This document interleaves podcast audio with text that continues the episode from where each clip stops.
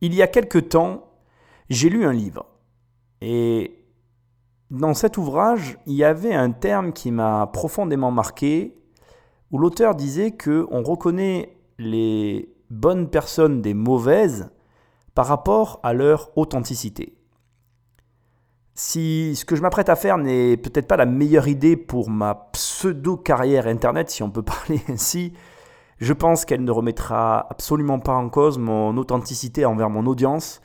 Et honnêtement, après avoir vu tout ce qu'il y avait autour de ce documentaire, Hold Up, si tant est qu'on puisse parler d'un documentaire, mais on va y venir, je me suis un peu senti obligé de l'analyser. Bien que, je vais être tout à fait transparent avec toi, personne ne m'a demandé cette analyse.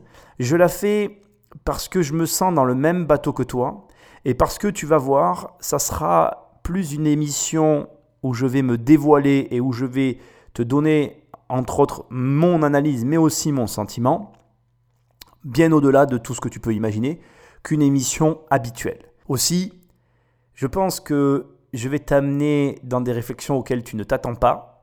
Et je pense que si tu restes ouvert d'esprit, bah, tu devrais vraiment aimer cette émission.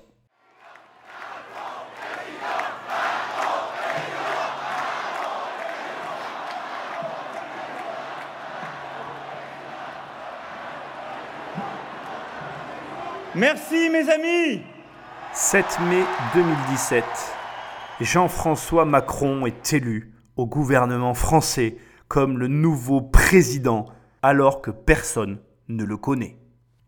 Alors déjà, tu me connais peut-être pas, tu me découvres peut-être via cette émission. J'appelle tous les présidents Jean-François.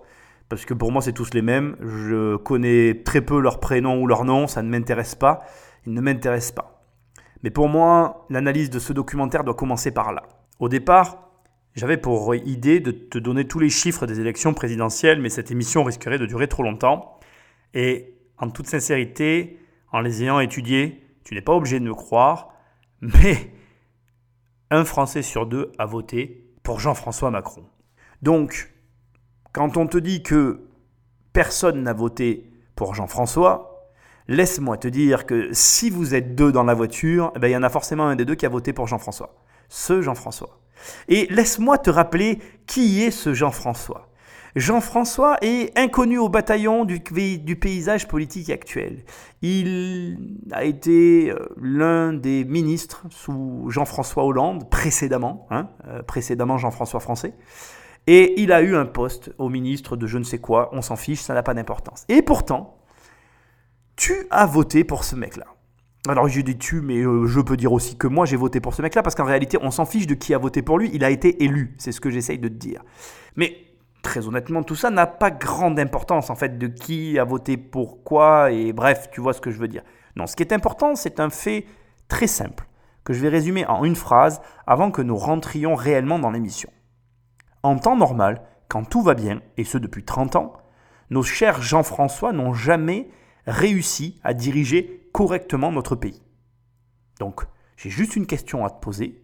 Si des gens sont incapables de gérer un pays quand tout va bien, comment peux-tu seulement penser qu'ils seront capables de le gérer quand tout va mal? Ouais, c'est ce qu'on appelle un silence dérangeant. Mais, ok, t'as compris l'idée. Maintenant, rentrons dans le vif du sujet et avant d'attaquer le cœur de l'émission, c'est-à-dire l'analyse de documentaire Hold Up, j'aimerais me prêter à un petit exercice, juste pour que tu comprennes bien de quoi il s'agit. Donc là maintenant, je vais te faire écouter un passage en avance rapide de ce même discours de Jean-François. Et je veux enfin avoir un mot pour ceux qui ont voté aujourd'hui pour Madame Le Pen. Ne les sifflez pas. Ils ont exprimé, ils ont exprimé aujourd'hui une colère, un désarroi, parfois des convictions. Je les respecte. Mais je ferai tout durant les cinq années qui viennent pour qu'il n'ait plus aucune raison de voter pour les extrêmes. Voilà l'exercice que je vais faire maintenant. Je vais prendre ce passage, je vais le désaccélérer bien évidemment. Je voulais pas que tu perdes du temps à écouter ce qu'il a à dire, c'est pas vraiment intéressant. Et je vais le remonter à ma sauce et c'est vraiment le podcast permet réellement d'apprécier cela. et je vais le remonter à ma sauce pour faire dire à Jean-François ce que j'ai un peu envie qu'il dise. On va profiter pour rigoler deux secondes. Hein. Et surtout, ce que tu dois en tirer, c'est que moi qui suis derrière aux commandes de cette émission, ben, en fait, je peux prendre ce que je veux et l'amener ben, où je veux. Je veux aussi ce soir avoir un mot pour les Français qui ont voté pour moi. Ne les sifflez pas. Ils ont exprimé, ils ont exprimé aujourd'hui une colère, un désarroi, parfois des convictions. Je sais nos désaccords, je les respecterai, mais je ferai tout pour Madame Le Pen, mais je serai fidèle à cet engagement pris durant les cinq années qui viennent pour qu'il n'ait plus aucune raison de voter pour moi. Bon, c'était une touche d'humour, il n'y a aucun sous-entendu d'aucune sorte, mais il n'y a aucune chance qu'en fait Jean-François ait dit ça, bien évidemment. Alors, qu'est-ce que tu peux tirer déjà de cette première petite introduction? Quelqu'un qui est habile, quelqu'un qui maîtrise les arts du montage, du storytelling, qui maîtrise aussi la capacité à avoir une vision d'ensemble, quelqu'un qui aurait les moyens et la capacité à connaître les sujets qui font cliquer ou non, aurait donc la capacité d'orienter le contenu qu'il te diffuse. Ça va plus loin que ça en fait. Ce que je viens de faire est horripilant en fait, très très inquiétant. Je suis même pas sûr que tu mesures la gravité de ce que tu viens d'entendre. C'est-à-dire que d'une façon tout à fait simple, en quelques clics, j'ai été capable de remodeler à ma sauce entièrement ce discours. Ce qui veut dire que, en réalité, n'importe qui est capable d'orienter le contenu qu'il te produit. N'importe qui. N'importe qui, j'insiste, n'importe qui, même moi. Et d'ailleurs, tu peux pas le dire dans mes émissions, je n'ai de cesse de te répéter, de vérifier, vérifier, vérifier, vérifier. Tu ne dois jamais écouter personne sur parole. Tu ne dois jamais écouter personne de toute façon, n'écoute que toi entends ce que tout le monde a à dire, mais n'écoute que toi. Et, honnêtement, si rien qu'avec cette intro, je t'ai appris ça, et si tu le gardes pour le reste de ta vie, j'ai gagné. Je vais, te, je vais te dire un truc, tu sais, le plus dur dans la situation qu'on est en train de vivre, c'est de ne pas écouter le bruit en fait. Parce que le bruit qu'il y a actuellement, il touche tout le monde, il me touche moi aussi, il touche tout le monde. Et le problème qu'il y a est très très bien résumé par l'intro que je viens de faire. L'intro que je viens de faire, à elle seule, pourrait même résumer l'ensemble de ce que je vais faire, même si je vais quand même analyser le reste du reportage. Mais voilà ce que je vais te dire. Tu ne peux pas attendre d'un incompétent, parce qu'il a été capable de se faire passer pour compétent, qu'il soit compétent. C'est pas parce que depuis 30 ans on élit des hommes politiques qui ont l'air d'être intelligents qu'ils sont intelligents. Il y a une phrase que j'adore et qui m'a été soufflée par mon ami Nico. Euh, le problème du complotisme, c'est qu'il élude la connerie. Et la connerie, c'est la quintessence de l'être humain. On fait tous des conneries. J'en fais, tu en fais, ton voisin en fait, tes parents en ont fait. Tout le monde fait des conneries. Il n'y a personne qui est immunisé contre la connerie. Donc je, je juge personne dans cette émission. Je vais vraiment essayer d'analyser ce reportage. Donc maintenant, Magnéto Patrick, on attaque l'émission et on regarde pourquoi je suis ici en premier lieu. Oui, moi j'ai envie de prendre un tout petit peu de recul et je vous répondrai tout de suite. Il y a un virus qui progresse de manière planétaire, c'est le complotisme. Alors, M. Raoult y a en, partie participé, il a surtout été utilisé par les complotistes. Et je vais vous donner un exemple. Ce virus du complotisme qui progresse notamment dans notre pays, euh, sur les réseaux sociaux, nous, nous, sommes tous responsables de faire barrage. Nous avons un débat ici sur ce plateau, euh, c'est normal. Par contre, il y a quelque chose de très important, c'est d'identifier euh, euh, ce complotisme qui sort complètement du consensus scientifique. que vous Alors je donne, je donne, un exemple, c'est le film Hold Up. C'est même pas un film, c'est un pseudo-documentaire qui, euh, que vous pouvez trouver sur Internet. Dailymotion, heureusement, vient de l'annuler. Je veux vous dire, Madame Mabrouk, que j'ai été extrêmement choquée que l'un de vos confrères, Pascal Pro, ait fait euh, ait reçu le producteur de cette chose, hein, que je n'ose pas appeler documentaire, qui est un ramassis de toutes les thèses complotistes les plus inquiétantes qui soient. Ça va de la remise en cause de la dangerosité du virus à Madame Pinceau-Charlot qui vous explique, et je la cite, qu'il s'agit, en faisant référence au nazisme, d'un holocauste des riches les pauvres. C'est donc un film d'une extrême gravité. Je voudrais que nous soyons tous responsables sur ce que nous laissons euh, circuler. Et quand il y a un film comme ça, quand il y a une chose euh, comme ça qui circule, je crois qu'il est de la responsabilité de CNews, qui est euh, un média que je respecte et je suis là aujourd'hui. Mais je crois que c'est important que, que votre chaîne et que votre collègue se positionnent de manière beaucoup plus forte sur ce film, qu'il a présenté comme ayant un parfum euh, de complotisme. Ce n'est pas suffisant. Je vous ai donné quelques exemples. C'est un film d'une très grande dangerosité. Elle demande qu'on censure. Elle dit clairement supprimez ce film, il n'a rien à faire, censurons-le. Alors je vais être très clair avec toi et je vais commencer par ça. Je suis là pour ça. C'est, on en arrive à un point de non-retour dans ce pays. Dans ce pays, on ne peut plus rien dire.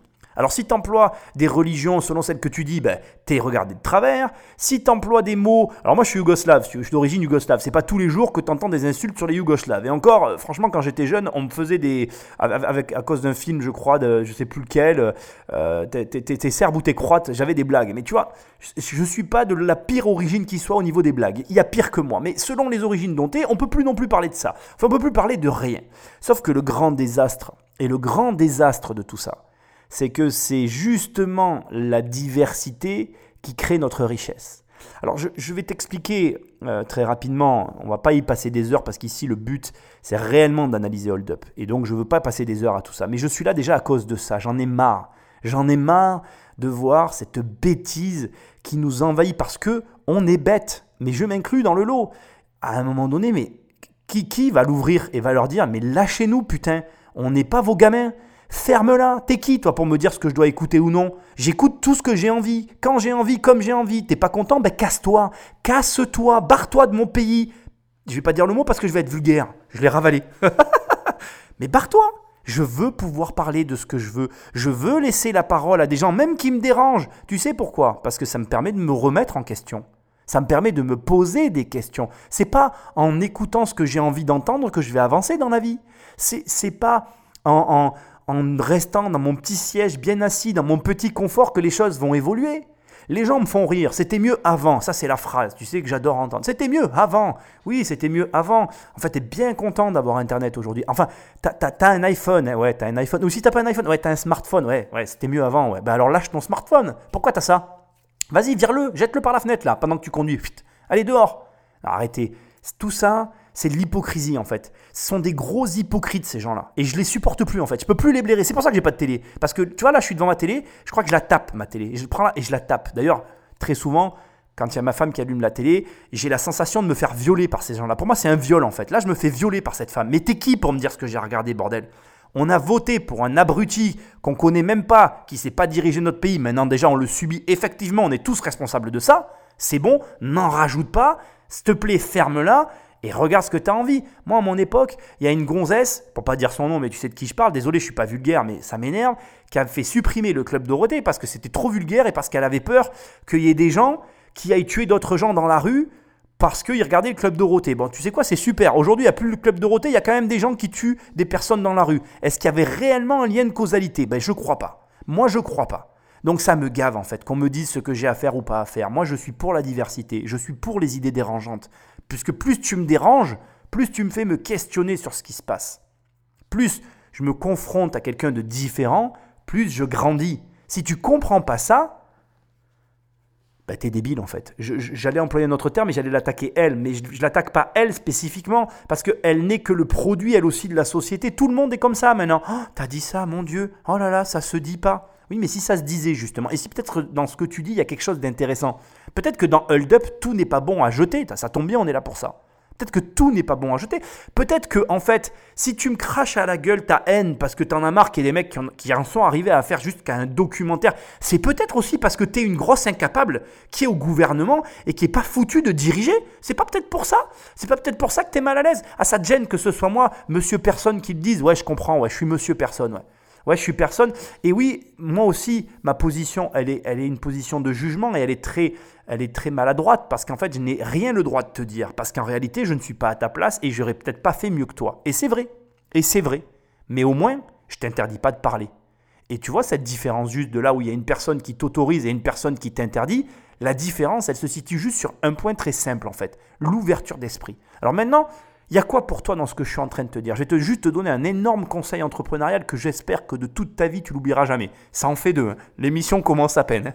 Assis-toi. euh, quand tu embauches un mec, je te souhaite de vraiment jamais embaucher le même mec que toi. Tu sais quoi? Le pire dans tout ça, c'est que quand on embauche quelqu'un, en fait, on a tendance à chercher soi-même. On a tendance à vouloir trouver une personne qui se ressemble. On a des idées arrêtées dans la tête de ce qu'on veut, mais en fait, ce qu'on a dans la tête de ce qu'on veut de la personne qu'on embauche, globalement, c'est nous. En fait, tu t'en rends pas compte, tu le sais pas, tu n'as peut-être jamais embauché personne, mais en fait, tu as une idée, t'espères que la personne soit comme toi. Ben, je vais te dire un truc. La meilleure chose qui puisse t'arriver, c'est d'embaucher des gens qui n'ont rien à voir avec toi. Parce que c'est justement la confrontation qui va te permettre d'avancer. Dernier petit parallèle pour t'expliquer pourquoi je te dis ça.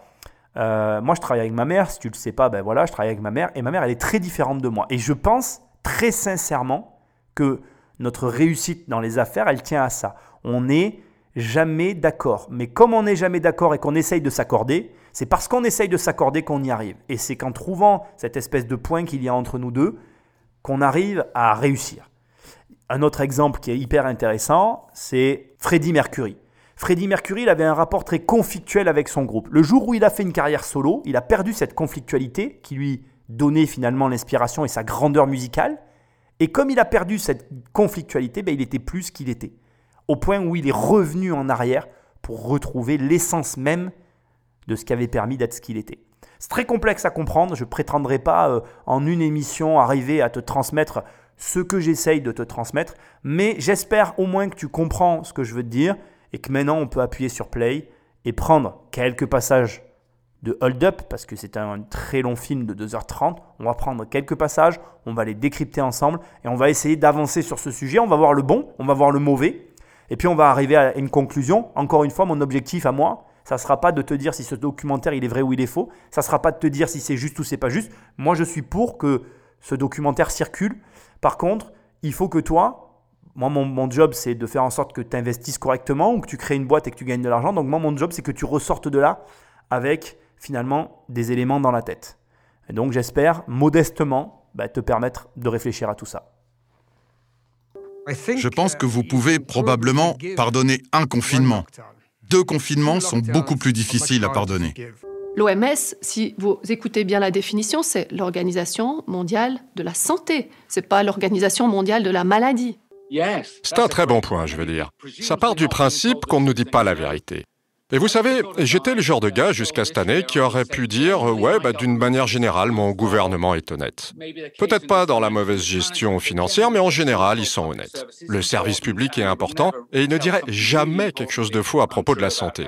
Et là, j'ai bien peur de ne plus croire en rien de tout ça. Le monde médical et scientifique a perdu une certaine crédibilité parce que ce débat est clôturé. La démocratie a été totalement bâillonnée en France. Dès lors que vous faites croire à quelqu'un qu'il est en danger de mort, vous en faites ce que vous voulez. Je m'appelle Miguel. Dans une ancienne vie, j'étais médecin-chercheur. J'étais postdoc à l'école de médecine d'Harvard dans le service d'oncologie. J'ai un doctorat en médecine moléculaire. Ma spécialité, c'était justement de comprendre les causes de la maladie. Pourquoi on est malade quand on est malade. Et beaucoup de, beaucoup de gens me demandent au final pourquoi j'ai quitté la recherche, parce que c'est ce que j'ai fini par faire, assez relativement rapidement d'ailleurs. Euh, et je leur explique toujours, bah, quand on a trouvé, on arrête de chercher. Le ton est donné avec cette introduction. Je te l'ai laissé parce que j'avais envie que tu t'imprègnes, si jamais tu l'as pas vu, d'un petit peu ce qu'il va y avoir dans ce documentaire. Ce que je trouve intéressant, c'est globalement le choix qui a été fait des intervenants. Alors tu ne les verras pas, euh, parfois il y a leurs noms qui sont inscrits en dessous avec leur statut, donc quand c'est des médecins, ils écrivent médecin, etc. Je trouve intéressant que on choisisse ce type de personnes, notamment le dernier intervenant qu'on vient d'entendre, qui nous dit une, phrase très forte, euh, j'ai quitté la recherche parce que quand on a trouvé, on arrête de chercher. C'est une phrase qui n'a pas de sens en fait. Je vais être très franc avec toi, cette phrase sortie de son contexte est encore la preuve qu'un montage bien fait peut euh, te sous-entendre tout et son contraire. Je m'explique. Imaginons qu'il soit chercheur en bactéries euh, ou, en, sur, sur, une molécule très précise, dans un domaine très précis. Je ne vais pas donner de nom parce que je ne suis pas médecin, je ne vais pas faire de, d'erreur dans, mon, dans mon analyse, mais imaginons qu'il soit ultra spécialisé. Dans ces cas-là, sa phrase est réelle, c'est-à-dire que, effectivement, si tu es un chercheur spécialisé dans un domaine très précis, il y a une limite à ta recherche. Maintenant, imaginons qu'il ait été chercheur dans un domaine beaucoup plus large, sur une maladie beaucoup plus large, ça s'arrêtera jamais en fait. Si tu es spécialisé dans la recherche du cancer de façon générale, bon, ce qui ne doit pas très souvent arriver, mais tu comprends ce que je veux dire Si tu fais des recherches larges sur un sujet, large, ça n'a jamais de fin. Et à l'inverse, si tu fais des recherches dans un sujet très précis, ça finira par s'arrêter. Je vais l'exprimer dans notre domaine à nous qui est l'immobilier. Si je fais un travail et des recherches sur un de mes immeubles, quand j'ai mené le projet et qu'il est fini, ben le projet il est fini. Après je l'entretiendrai, je le ferai vivre durant ma vie, et puis je passerai le flambeau à ma fille et l'affaire sera pliée. Mais si mon thème c'est la recherche de l'immobilier en général, je serai mort que ça sera jamais fini. Donc là encore, et c'est un point très important que je dois maintenant introduire, c'est que ce documentaire, on le regarde dans un contexte de second confinement. Donc on est tous un petit peu en colère et le contexte est très important. La phrase qu'il vient de te dire, sortie de son contexte, elle peut être prise du genre ce mec a trouvé la réponse au Covid, il n'a plus besoin de chercher, il s'est retiré du monde, il a compris ce qui se passait. Mais dans, le contexte du Covid-19, il y a eu 19 Covid avant et il y en aura encore plein après, pourquoi ce mec s'est retiré? Puisque il y aura un 20e Covid, un 21e, un 23e, un 30e et un 40e. Tu comprends? N'a pas de sens. Ce que j'essaye de te dire, c'est que donc ton contexte influence tes pensées. Donc ce documentaire, si tu le regardes au moment du confinement ou dans, un cadre euh, de maladie, d'oppression généralisée, d'un système qui t'oppresse, eh bien ton avis ne sera pas le même que si tu le regardes après coup. Et de la même façon que cette phrase sortie de son contexte, elle n'a pas la même valeur que dans son contexte. Et tout ça, c'est vraiment important à comprendre parce que je veux pas que, avant même qu'on commence cette analyse, tu minimises cet aspect-là. Donc j'insiste, si tu regardes cette émission dans le confinement, ton avis sera très différent que si tu le regardes après. Et même, je vais aller au-delà de ça. Tu pourras même avoir un, point de vue suffisant si tu écoutes cette émission, cette émission des années après. Pourquoi? Parce que tu connaîtras la suite. Et ça sera très intéressant d'ailleurs de la réécouter dans le futur, parce que notre avis va être complètement modifié. Et peut-être qu'on rigolera de ce qu'il y a dans ce reportage ou dans ce film, appelle ça comme tu veux, comme peut-être qu'on rigolera pas du tout. Et du coup, c'est intéressant de voir que ton contexte d'appréciation d'une situation change en fonction des informations que tu possèdes. Et ça, c'est intéressant. Mais on va avoir l'occasion d'en reparler. On va tout de suite passer à la première intervenante. Le problème de la politique et de la politique sanitaire, c'est qu'elle peut être gouvernée par deux choses. Par la logique de la maladie et par la logique de la santé. Et on a malheureusement des pharma, des vaccins qui pensent à vendre. Donc c'est des vendeurs de, maladies, de traitements. Donc il faut des malades. Donc leur politique, c'est le plus on a de malades, le plus on est riche. Euh, ne n'arrêtons pas la maladie. Et l'autre politique, c'est les politiques de santé, de dire aux gens voilà ce que vous pouvez faire pour augmenter votre santé, votre immunité. Donc il y a deux politiques très très contradictoires qui se confrontent, je trouve, dans la situation qu'on a aujourd'hui. Alors, cette dame est médecin et professeur universitaire et malheureusement, ce qu'elle dit n'est pas complètement faux, mais n'est pas complètement vrai non plus. Tu ne peux pas résumer l'existence humaine à deux choix. En réalité, pour moi, les êtres humains sont d'abord gouvernés par leurs intérêts. Point. Et ça, tu peux ne pas l'entendre, tu peux ne pas être d'accord avec ce que je viens de dire, mais c'est la triste réalité. Donc je vais te montrer pourquoi je suis convaincu que les êtres humains sont gouvernés par leurs intérêts il y a plusieurs degrés dans les besoins humains. Et les degrés, les degrés primaires, on le sait, s'ils sont malmenés, comme la faim, peuvent nous conduire à des situations extrêmes. De la même façon, si tu attaques la famille de quelqu'un, tu peux te rendre compte que tout être humain se transforme, parce que ton intérêt est avant tout de te protéger ta vie et celle de tes proches. Et c'est tout à fait normal. Donc, ce qui prime dans la vie de chacun, c'est avant tout son intérêt personnel. C'est affreux, ça peut être mal perçu par certains d'entre nous, mais c'est la réalité. Prétendre qu'il n'y a que deux formes de politique, celle qui gouverne par la maladie et celle qui gouverne par la santé, c'est n'avoir aucune connaissance, ou en tout cas de ne prendre aucunement en compte le fondement même de ce qu'est un être humain. Les êtres humains, quels qu'ils soient, sont d'abord gouvernés par leurs intérêts. Et l'intérêt de la politique, c'est pas la médecine ou la santé, c'est l'argent. Dans les deux cas, ça passera toujours avant un maximum d'éléments. Mais devine quoi? Tu vas être surpris par ce que je vais te dire. Qu'est-ce qui est au-dessus de l'argent? C'est la vie. Qu'est-ce qui est au-dessus de l'argent? C'est la vie. Parce que si il n'y a pas de vie, il n'y a pas d'impôt. S'il n'y a pas d'impôt et de taxes, il n'y a rien. Et comme l'intérêt des gouvernements, c'est que les citoyens payent leurs taxes. Et ça, personne ne peut le nier. Eh bien, devinez quoi? Leur première et unique façon de gouverner, c'est de faire en sorte qu'on paye nos taxes. Bien évidemment que les gouvernements n'aiment pas les pandémies, parce que ça leur coûte des milliards et que ça entrave leur système de croissance, qui entrave leur système de collecte d'impôts, qui entrave leurs bénéfices et donc leur salaire. Donc forcément, je ne suis pas d'accord avec les déclarations de cette dame, c'est très réducteur de ramener tout de suite les pharma dans l'équation, l'air de dire ce sont eux. Bien évidemment, je ne nie pas qu'il puisse y avoir des soudoiements, qu'il puisse y avoir des pots de vin, du lobbying et toutes ces choses. Je ne suis pas crédule. Mais je vous explique juste là maintenant tout de suite que face à une pandémie, les gouvernements feront tout pour faire en sorte que leurs citoyens, leurs citoyens puissent sortir payer leurs impôts. Ça restera leur priorité. Parce que la logique de la vie est la logique prioritaire. C'est quoi un État? Un État, c'est une forme de vie qui se nourrit des impôts de ses habitants. C'est ça en fait. Hein c'est très simplifié ce que je suis en train de te dire, mais c'est la réalité.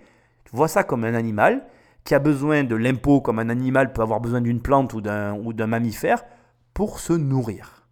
Et donc, chaque organisme vivant, qu'il soit une entreprise, alors c'est un peu poussé par les poussé, poussé mémé dans les orties que de, de, comment dire de faire un parallèle entre les entreprises et les organismes vivants, mais c'est la même chose. Une entreprise pour vivre, elle doit payer ses taxes et payer ses salariés. Elle a besoin de main d'œuvre pour avancer. Et eh bien tout ça, ce sont des ressources auxquelles doivent avoir accès ces organismes entre grandes guillemets pour survivre. Et l'État n'échappe pas à cette règle. Et devine quoi? Ben, S'il n'y a plus de citoyens, il n'y a plus d'État. Aucun État ne peut passer à côté de ça. Donc aujourd'hui, on est clairement dans une politique de survie. Alors je ne remets pas en cause ce qu'elle dit, mais ce n'est pas exact son analyse. C'est une forme d'analyse, c'est une vision. Et ce qui est intéressant dans ce que je suis en train de te dire, c'est que nos deux visions se confrontent. Elles arrivent à la même conclusion, mais elles ne sont pas présentées de la même façon. Ce qui est encore plus intéressant, c'est que dans ma vision à moi, il n'y a pas Big Pharma en fait. Il n'y a pas tout ça. Moi, si tu m'avais interviewé, je t'aurais jamais parlé de Big Pharma et de je ne sais qui. Je t'aurais dit, l'État est un organisme, il a besoin des impôts pour survivre. Pour que les impôts soient payés, il a besoin que bah, les, les, citoyens payent leurs impôts. Donc, il fait tout pour que les citoyens restent en vie. Point. Ça ne veut pas dire qu'il fait tout ce qui est intelligent. Ça veut dire qu'il fait tout ce qui est en son pouvoir. Quel est le pouvoir de l'État? Contraindre, confiner, restreindre les libertés. C'est pas ce qu'on a vécu? On continue. Cet homme à lui seul aurait confiné l'ensemble de la planète à cause de ses prédictions alarmistes. C'est un récidiviste. En 2009, il avait prophétisé quelques millions de morts dans le monde, dont 500 000 au Royaume-Uni. Onze ans plus tard, restent les mêmes chiffres, mais cette fois, tout le monde l'a écouté. Ici, on est sur un point crucial à mes yeux et que je vais un petit peu développer. Je vais faire court parce que euh, sinon ça va durer des heures. Euh, récemment, je vais te raconter une histoire très rapide. J'ai eu des travaux à faire et on a fait trois devis comme on fait toujours. Les trois devis euh, tenaient dans les mêmes sommes. En gros, je vais te donner une image, c'est pas les bons prix, mais on était dans les 20 000 euros autour des devis. 20 000 pour le moins cher, 25 pour le plus cher, et il y en avait un qui était quelque part entre les deux. Euh, j'avais un autre budget, donc encore une fois, voilà, on est dans des, des chiffres hypothétiques, mais j'avais un budget différent que celui des devis qu'on m'avait fournis. Et pour te faire simple, comme ben, j'avais un budget différent, même avec les prestataires avec lesquels j'ai l'habitude de travailler, j'ai pris mon temps et je suis allé chercher de nouveaux prestataires parce que la situation était pour moi ingérable autrement. Je ne pouvais pas euh, étendre mon budget. Et figure-toi, euh, toujours pour te donner un ordre d'idée, c'est comme si de 20 000 euros, j'étais passé à 10 000 euros, ou 11 000 pour être plutôt précis, pour refaire des, cotes mal taillées par rapport à mes tarifs. Ce n'est pas la question. Ce que j'essaye de te dire, c'est que euh, si tu ne te tiens qu'à une seule information, ben déjà premièrement c'est assez grave, c'est une preuve euh, de manque de bon sens.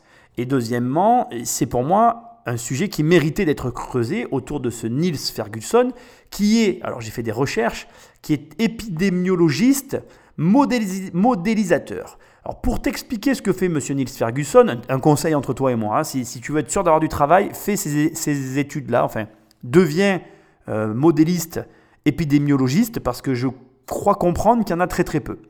En gros, il modélise euh, autour d'une espèce de, comment je vais dire, programme informatique les comportements humains et il arrive à projeter des résultats dans le futur de ce qui pourrait bien arriver sur des épidémies.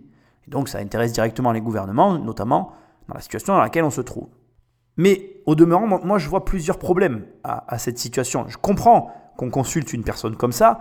Maintenant qu'on l'écoute, entre la consulter et l'écouter, pour moi, il y a un univers. Déjà, pourquoi? Parce que premièrement, on n'est pas une simulation informatique. Jusqu'à preuve du contraire, et d'ailleurs, si tu as vu Matrix, on le voit bien, on est le produit de sentiments qui font que, oui, 90 ou 80% de ce que tu peux prédire avec l'informatique va arriver, mais cette marge d'erreur de 10 à 20% qui fait de nous des hommes fait qu'aucune machine n'est capable de prédire ce qu'on est capable de réellement faire. Et ça, c'est important, parce que s'ils ils ont pris nos gouvernements, leurs décisions en se basant uniquement sur les prédictions de Niels Ferguson, ça m'embête. Et, ça, et, déjà sur ce point-là, Hold Up aurait dû creuser ce point, cette partie-là. D'autant que, en ayant fait quelques recherches, et je tiens à le dire, on trouve des scientifiques qui s'opposent aux travaux de Niels Ferguson, dont par exemple Antoine Flau, qui a très clairement euh, signifié son, désaccord avec les projections que peut proposer ce chercheur, donc Niels Ferguson. Donc moi, juste et très rapidement, je vais résumer. Ce qui me dérange, c'est que si tu es un Jean-François et que tu ne consultes qu'une seule personne, ou que tu t'arrêtes même qu'au cercle de spécialistes que tu connais, c'est comme si moi, je m'étais arrêté aux trois personnes que j'ai consultées dans mes devis. Si je m'étais arrêté à ça, je me serais fermé à l'opportunité d'aller trouver de nouvelles euh, possibilités financières sur des nouveaux prestataires. Et qui en plus m'ont proposé un coût deux fois moins cher que le coût initial que j'avais. Point euh, quand même important et qui est à la décharge de notre gouvernement, dans une situation d'urgence, tu n'as peut-être pas le temps de justement faire l'ensemble de ces démarches. Mais on va conclure là-dessus avant de passer à la suite.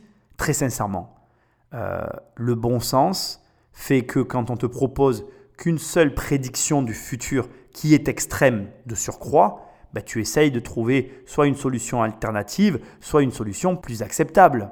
D'autant que, et je tiens à le rappeler parce que ça c'est important, personne n'est capable de prédire l'avenir. Et pour moi, rien qu'avec cette phrase-là, on aurait dû agir différemment. Alors après voilà, le problème qu'on va voir dans un instant, c'est est-ce que les gouvernements sont capables d'endosser, de faire face, de supporter la responsabilité qui les incombe dans leur incapacité à gérer correctement ce genre de crise? Écoute ça, parce que vraiment, là, on est dans la vérité la plus pure, et pour moi, on ne va pas débattre des heures, mais on va se poser les bonnes questions et essayer d'en tirer le meilleur pour nous, parce que dans cette histoire, c'est ce qu'il faut faire. On n'a pas d'autre solution. La France, elle n'applique pas les recommandations de l'OMS. L'OMS ne dit pas que tout le monde doit mettre un masque, et surtout pas de mettre une amende une amende à son peuple qui paye les gouvernements. Enfin, il y a quelque chose d'aberrant. C'est comme si euh, moi, euh, je vous paye euh, pour m'aider, puis vous me mettez un masque et vous me faites payer, vous voyez, sans raison. La France, c'est le pays des taxes. Tu y plantes un fonctionnaire et il y pousse des impôts. Et comme on a un sol fertile en fonctionnaires, je veux dire, chez nous, il y a beaucoup de fonctionnaires qui poussent, hein, bah forcément, il y a beaucoup d'impôts. Je veux dire, on est dans un pays de fonctionnaires. Et si tu m'écoutes et que ça te dérange, mais c'est la vérité. Et comme ces gens-là n'ont qu'un mot à la bouche, impôt, taxe, impôt, taxe, impôt, taxe, taxe, taxe, taxe, taxe, impôt, impôt, impôt, ah le méchant riche, on va en parler des riches. T'inquiète pas, ils sont jamais très loin, ces vilains riches là cachés derrière nos murs en train de gratter les sous. Tu fais tomber un sou chez toi Clac Il y a un riche qui tend la main, il l'a récupéré déjà, tu comprends pas Oh putain, c'est riche alors. Oh, décidément, ils sont partout. hein. bon, on va en reparler. Euh, elle a raison. Et, et- et d'ailleurs, s'il y a autant de critiques autour de ce reportage, s'il y a autant de débats autour de tout ça, c'est que ce reportage, il, il- il nous sort des vérités, mais, mais franchement, mais, mais, mais- qui ose faire ça? Je veux dire, je ne je veux pas inciter à la haine, mais s'il y a bien des personnes ici qui mériteraient une grosse fessée, c'est les gens qui nous dirigent. Une bonne grosse fessée des familles. Le pantalon baissé, le cucu à l'air et bam Et puis filmer, hein, parce qu'il faudrait l'humiliation totale. Parce que là, ce qu'ils font, il n'y a pas de mots pour faire ça. Quel homme politique, et qu'est-ce que j'aimerais qu'il y en ait qui m'écoutent, quel député aujourd'hui a ne serait-ce qu'un peu de dignité pour laisser faire ça à son peuple Mais qui fait ça? Qui va venir mordre la main qui le nourrit? Comme je te l'ai dit tout à l'heure, l'État est un animal qui se nourrit de ses impôts. Mais allez-y, tuez-nous. Alors, Écoutez les mecs, moi je vais vous dire, là je vais inclure, un- un- moi je vais faire aussi comme a fait finalement euh, les mecs qui ont monté ce film, ce reportage, appelle-le comme tu veux. Là je vais inclure un passage important, parce que c'est vraiment important, parce que c'est le sujet actuel. Le problème que nous avons dans notre pays, la France, il est là. Tu as le droit de pas aimer les riches, et c'est ton problème. Mais t'as pas le droit de taxer notre pays comme tu es en train de le faire, parce que tu es en train de le tuer de l'intérieur. Le verre qui bouffe la pomme, c'est le même verre qui ben, au début de cette émission, euh, nous a fait son discours d'investiture. C'est le même verbe, mais j'accuse pas Jean-François qui est en place. J'accuse tous les Jean-François qui sont incompétents. Je les accuse tous. Mais les accuser, ça sert à rien. Il faut arrêter les mecs de vous plaindre. Il y a une phrase qui est très vraie et que vous devez entendre. La France, on l'aime ou on la quitte. Alors maintenant, il y a un moment donné, je pense qu'il faut arrêter avec tout ça. Et moi, je vais, je vais le dire très honnêtement, ce deuxième confinement me fait poser de très très très grosses et sérieuses questions sur mon pays. J'en ai ras-le-bol. Je n'ai absolument pas envie de continuer à être dirigé comme ça. Donc soit ça doit changer par le haut, soit ça changera par le bas. Et quand je parle de changement par le bas, je ne parle pas de violence, je ne parle pas de la bonne fessée dont je parlais tout à l'heure, qui est une image, parce que c'est pas ce que je souhaite. On est vraiment dans le cadre de, plutôt je dirais, euh, l'envie de, de leur partager un peu ce qu'ils nous font, ce qu'ils nous font subir en fait. Parce que il y a un moment donné, tu peux coller toutes les taxes que tu veux, comme je l'ai dit au départ, parce que c'est une histoire de taxes, hein, cette histoire. Moi, je, je veux quand même le rappeler, et elle a raison. Là aussi, on est face à la réalité. On est dans une problématique de taxes en France. Tu peux pas d'un côté taxer, taxer, taxer, taxer, confiner, confiner, confiner, et dire les gars, vous inquiétez pas, tout va bien, je débloque des milliards, je vais vous sauver. Je vais laisser la parole à une personnalité publique. Je regarde pas la télé, tous ceux qui me suivent le savent, mais lui, je l'adore. C'est mon kiff suprême. Je vais mettre le magnéto et on va écouter le grand roi de la cuisine, Philippe Echtebech.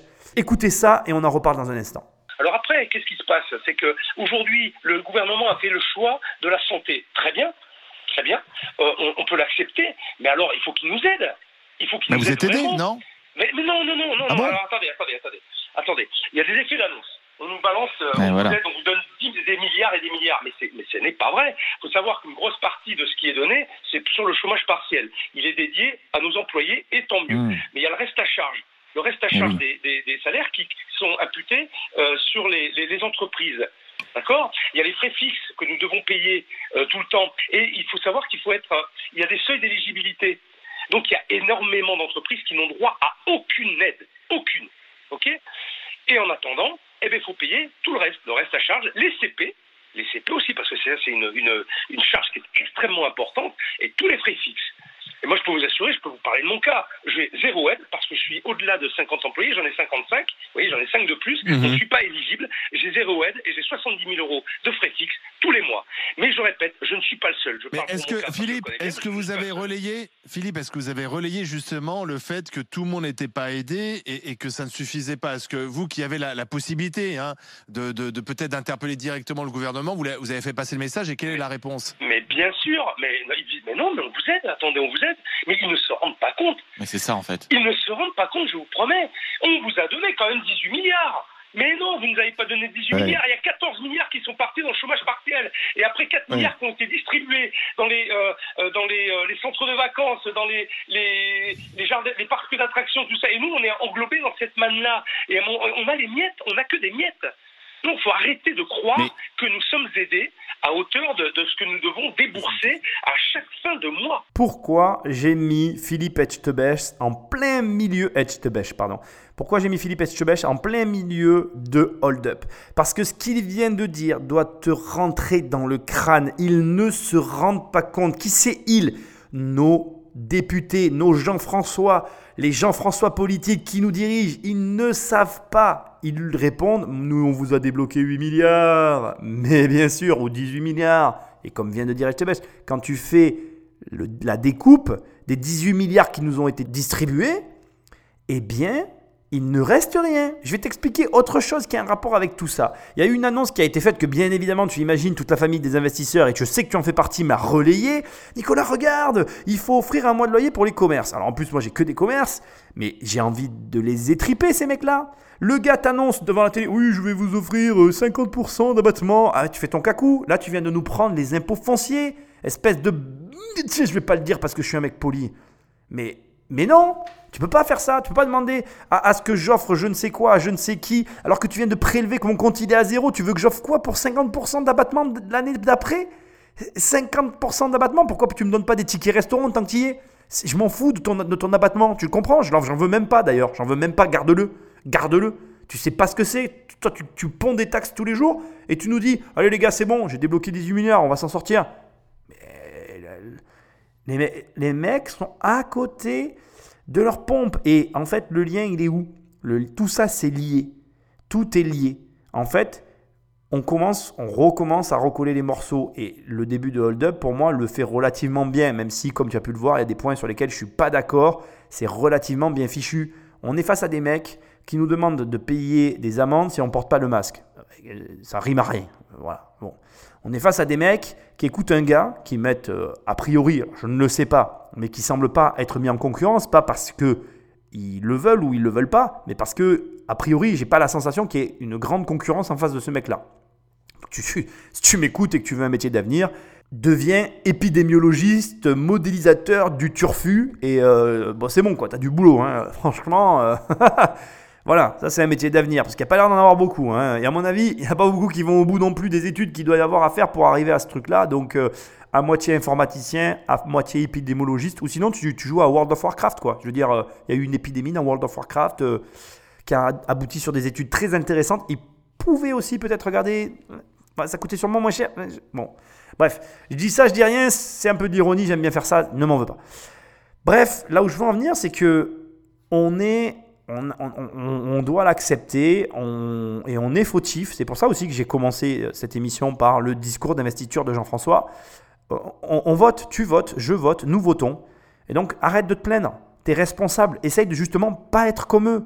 Ils sont irresponsables. Donc sois-le, justement, à l'inverse. Alors c'est difficile hein, de, faire euh, l'inverse de, tes dirigeants.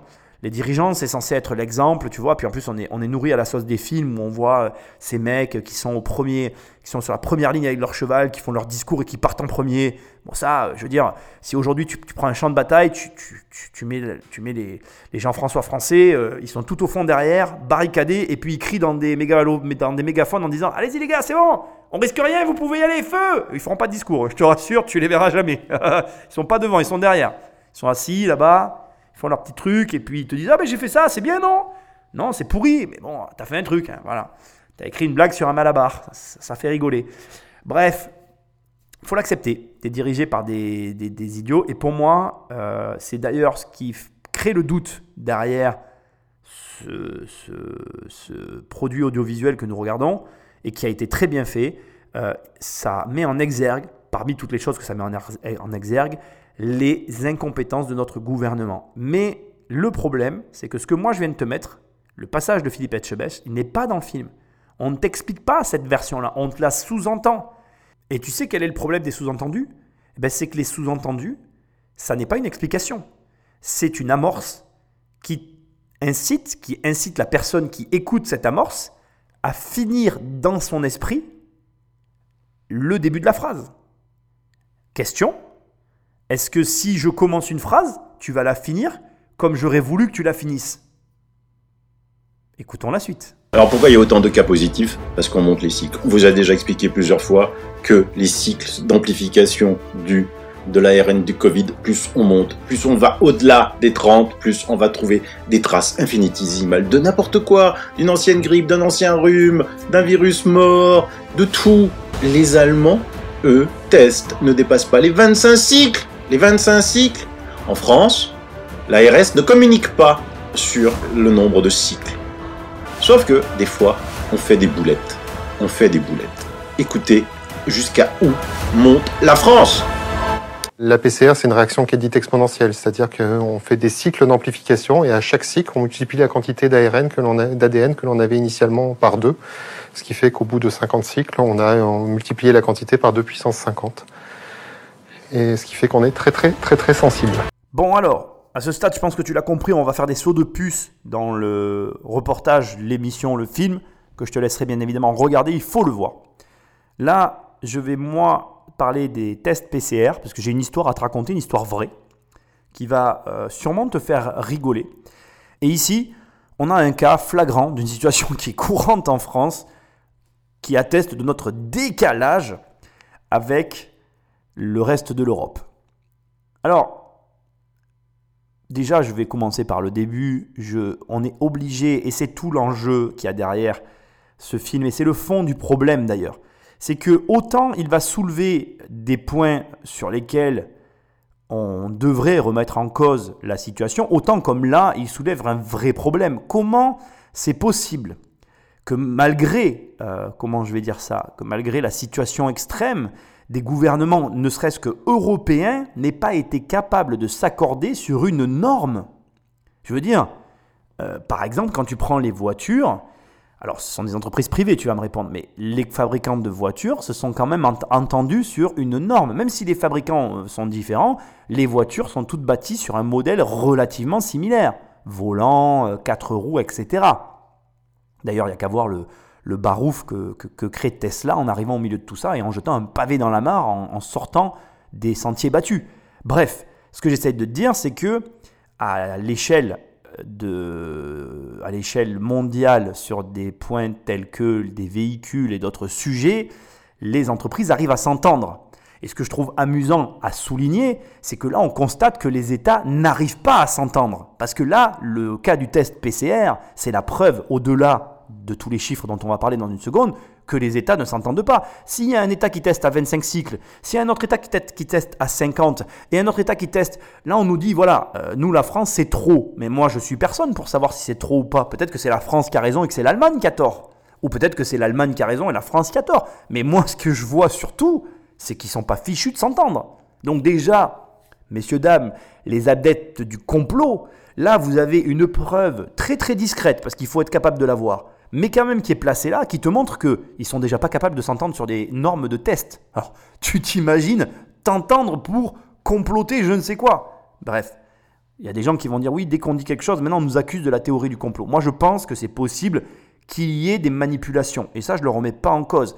Mais ce qui commence à devenir dérangeant, c'est dès qu'on parle, tu vois, d'entente internationale. Alors là où j'aurais l'air d'un abruti, c'est que si ça arrive, j'aurais dit une chose qui est fausse. et je prends le risque.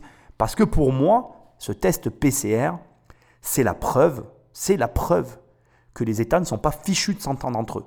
En Europe, alors tu imagines, les Américains avec l'Europe, les Européens, les Européens avec les Chinois, c'est improbable. C'est juste inimaginable à mes yeux. Mais, ok, on a fini cette parenthèse. Pour moi, on a ici donc une preuve d'une désentente totale entre les pays, point. Passons maintenant au PCR en lui-même j'ai des informations, des informations dont je ne peux pas te donner la source, mais des informations du terrain. Des informations qui me disent que les tests actuellement ne sont pas faits correctement. C'est-à-dire qu'aujourd'hui, euh, en fait, ils ont. Alors, on va, donner, on va rendre à César ce qui est à César, c'est que l'État a essayé de former le maximum de personnes dans un temps réduit parce qu'il croyait depuis le départ qu'il allait avoir cette seconde vague. moi, je ne sais pas si elle a lieu ou non, je ne suis pas médecin, donc je laisse le bénéfice du doute bien qu'on soit confiné, je n'ai pas la preuve actuellement formelle de quoi que ce soit.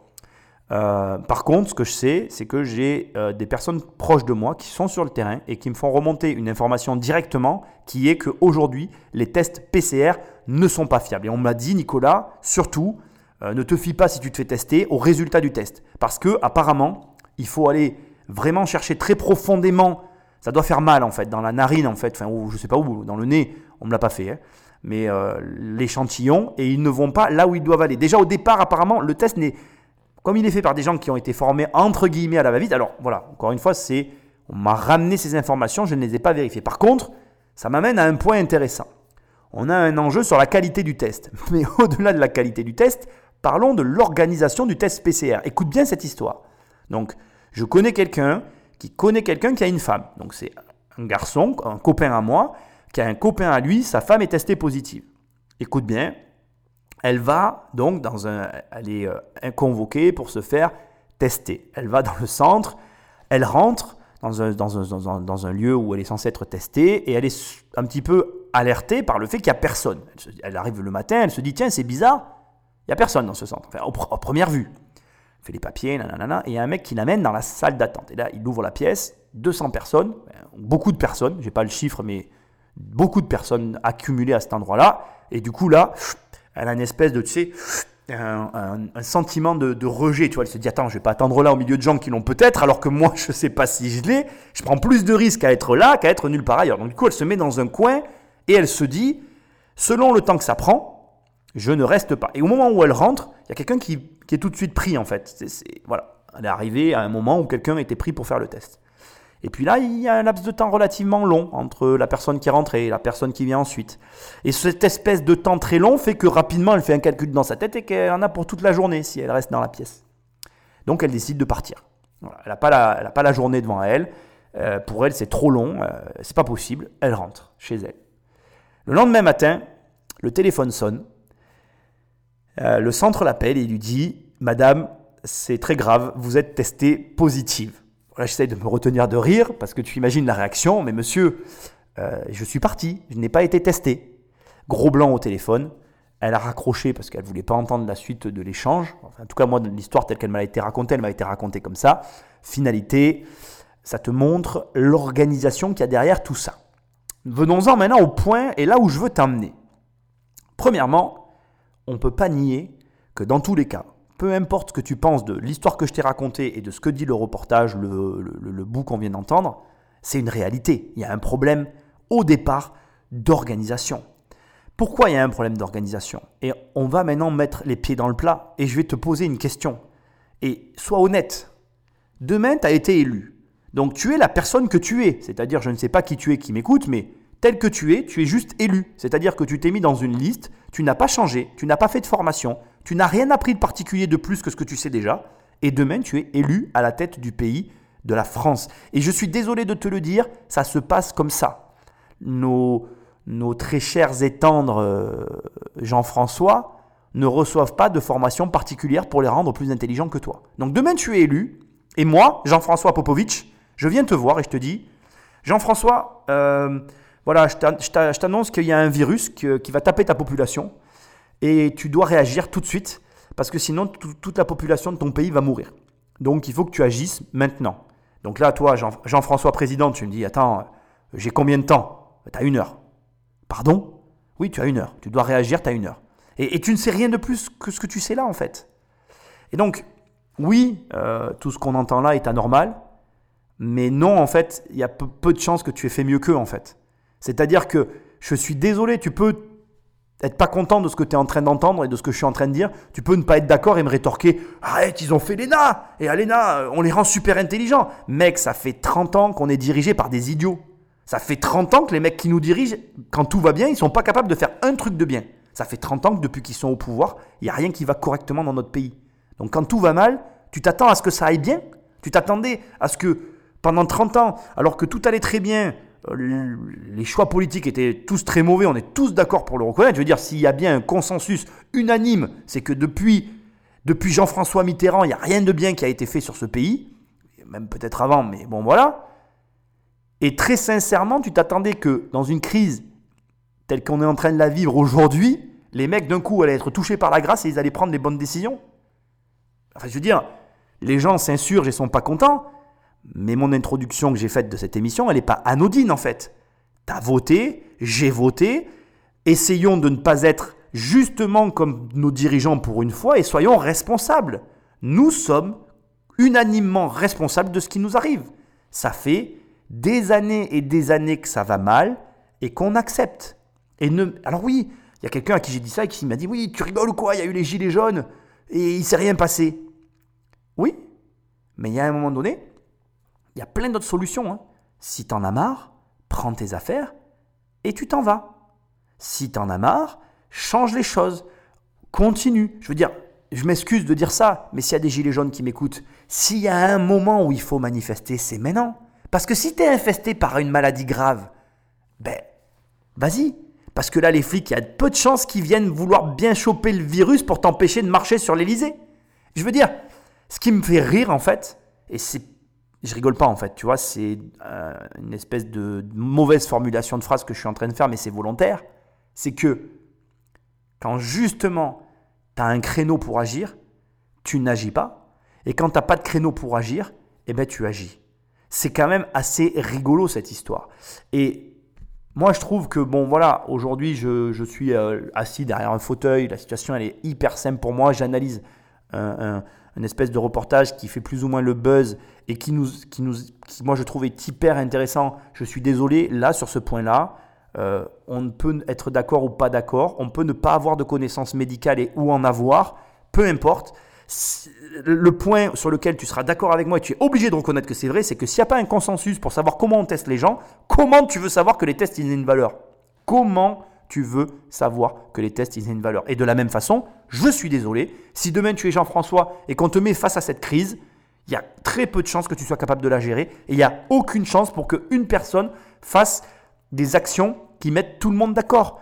Qui que ce soit, moi, toi, même la personne la plus intelligente de la Terre, elle fera forcément des choses avec lesquelles tu n'es pas d'accord. Parce que, franchement, on est en train de vivre un moment historique. Et voilà, je veux dire, tout ce que tu es en train de vivre, de la situation médiatique qui permet la circulation de l'information à une pandémie qui peut tuer une population entière, que tu y crois ou que tu y crois pas, peu importe, tout ça c'est historique. Donc, c'est bien l'esprit critique, c'est bien, il faut en avoir un, mais il y a un moment donné, il faut aussi être réaliste. Et la réalité, c'est que personne n'est capable de gérer cette situation. Donc, oui, c'est pas normal. Les gens François sont coupables de ne pas être capables de trouver un consensus avec des pays voisins pour tester les gens. Ils s'en sont coupables. Bon, est-ce qu'ils prendront leurs responsabilités? Je suis moins sûr de ça, mais ça, c'est un autre problème. Maintenant, je te le dis, toute franchise, il y a peu de chances que tu aies fait mieux qu'eux. On va écouter la suite, mais je voulais que tu l'entendes. Dans le grand public, le port du masque par des personnes en bonne santé peut notamment présenter les désavantages suivants. Premièrement, risque potentiellement accru d'auto-contamination dû au fait de, de, manipuler un masque facial puis de se toucher les yeux avec des mains contaminées. Mais aussi autocontamination si un masque non médical humide ou sale n'est pas remplacé favorisant ainsi la prolifération de micro-organismes, de champignons, de bactéries et d'autres virus. Troisième point, maux de tête et ou difficultés respiratoires possibles selon le type de masque utilisé. Autre point, lésions cutanées faciales avec des dermites irritatives, euh, donc des rougeurs, des boutons, des, euh, ou aggravation de l'acné en cas de port fréquent et prolongé du masque. Ah, les masques. Bon, alors là, c'est vraiment euh, le sujet ultra sensible. je rigole, mais c'est pas drôle. Déjà, moi, je vais être. J'ai envie de faire vraiment une émission du cœur, de transparence. Comme je te l'ai dit, voilà, j'ai...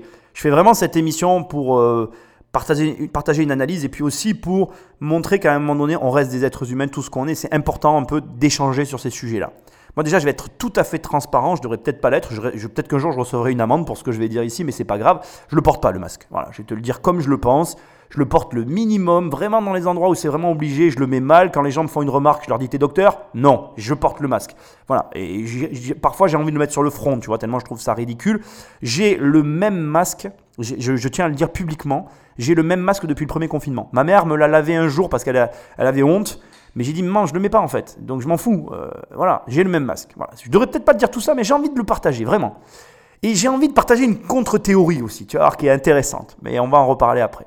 Bon, le masque, comme tu viens de l'entendre, euh, fait polémique. Et moi, j'ai envie de remercier aussi ce reportage.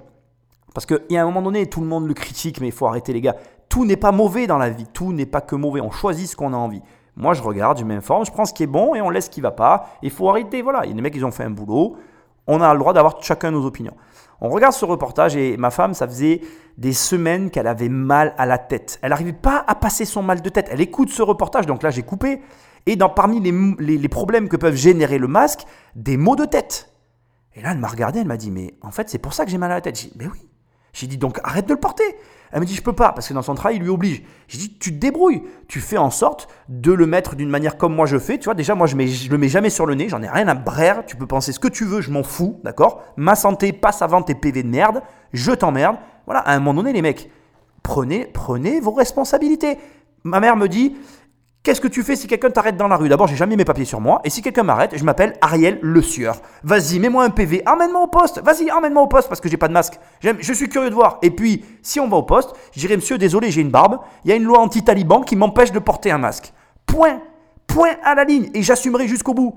Vous n'êtes pas d'accord, je suis un abruti, tu as le droit de le penser, mets-le dans les commentaires, laisse passer là pour ça, je ne le supprimerai pas, on est tous libres de faire comme on veut. Je mets en danger les autres? Oui, peut-être.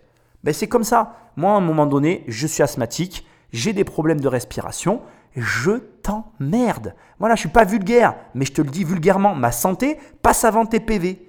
Et si à un moment donné, tu as envie d'être comme moi, ben fais-le. Si tu n'as pas envie, ne le fais pas. Si tu trouves que je suis responsable, tu as le droit de le penser, mais c'est comme ça.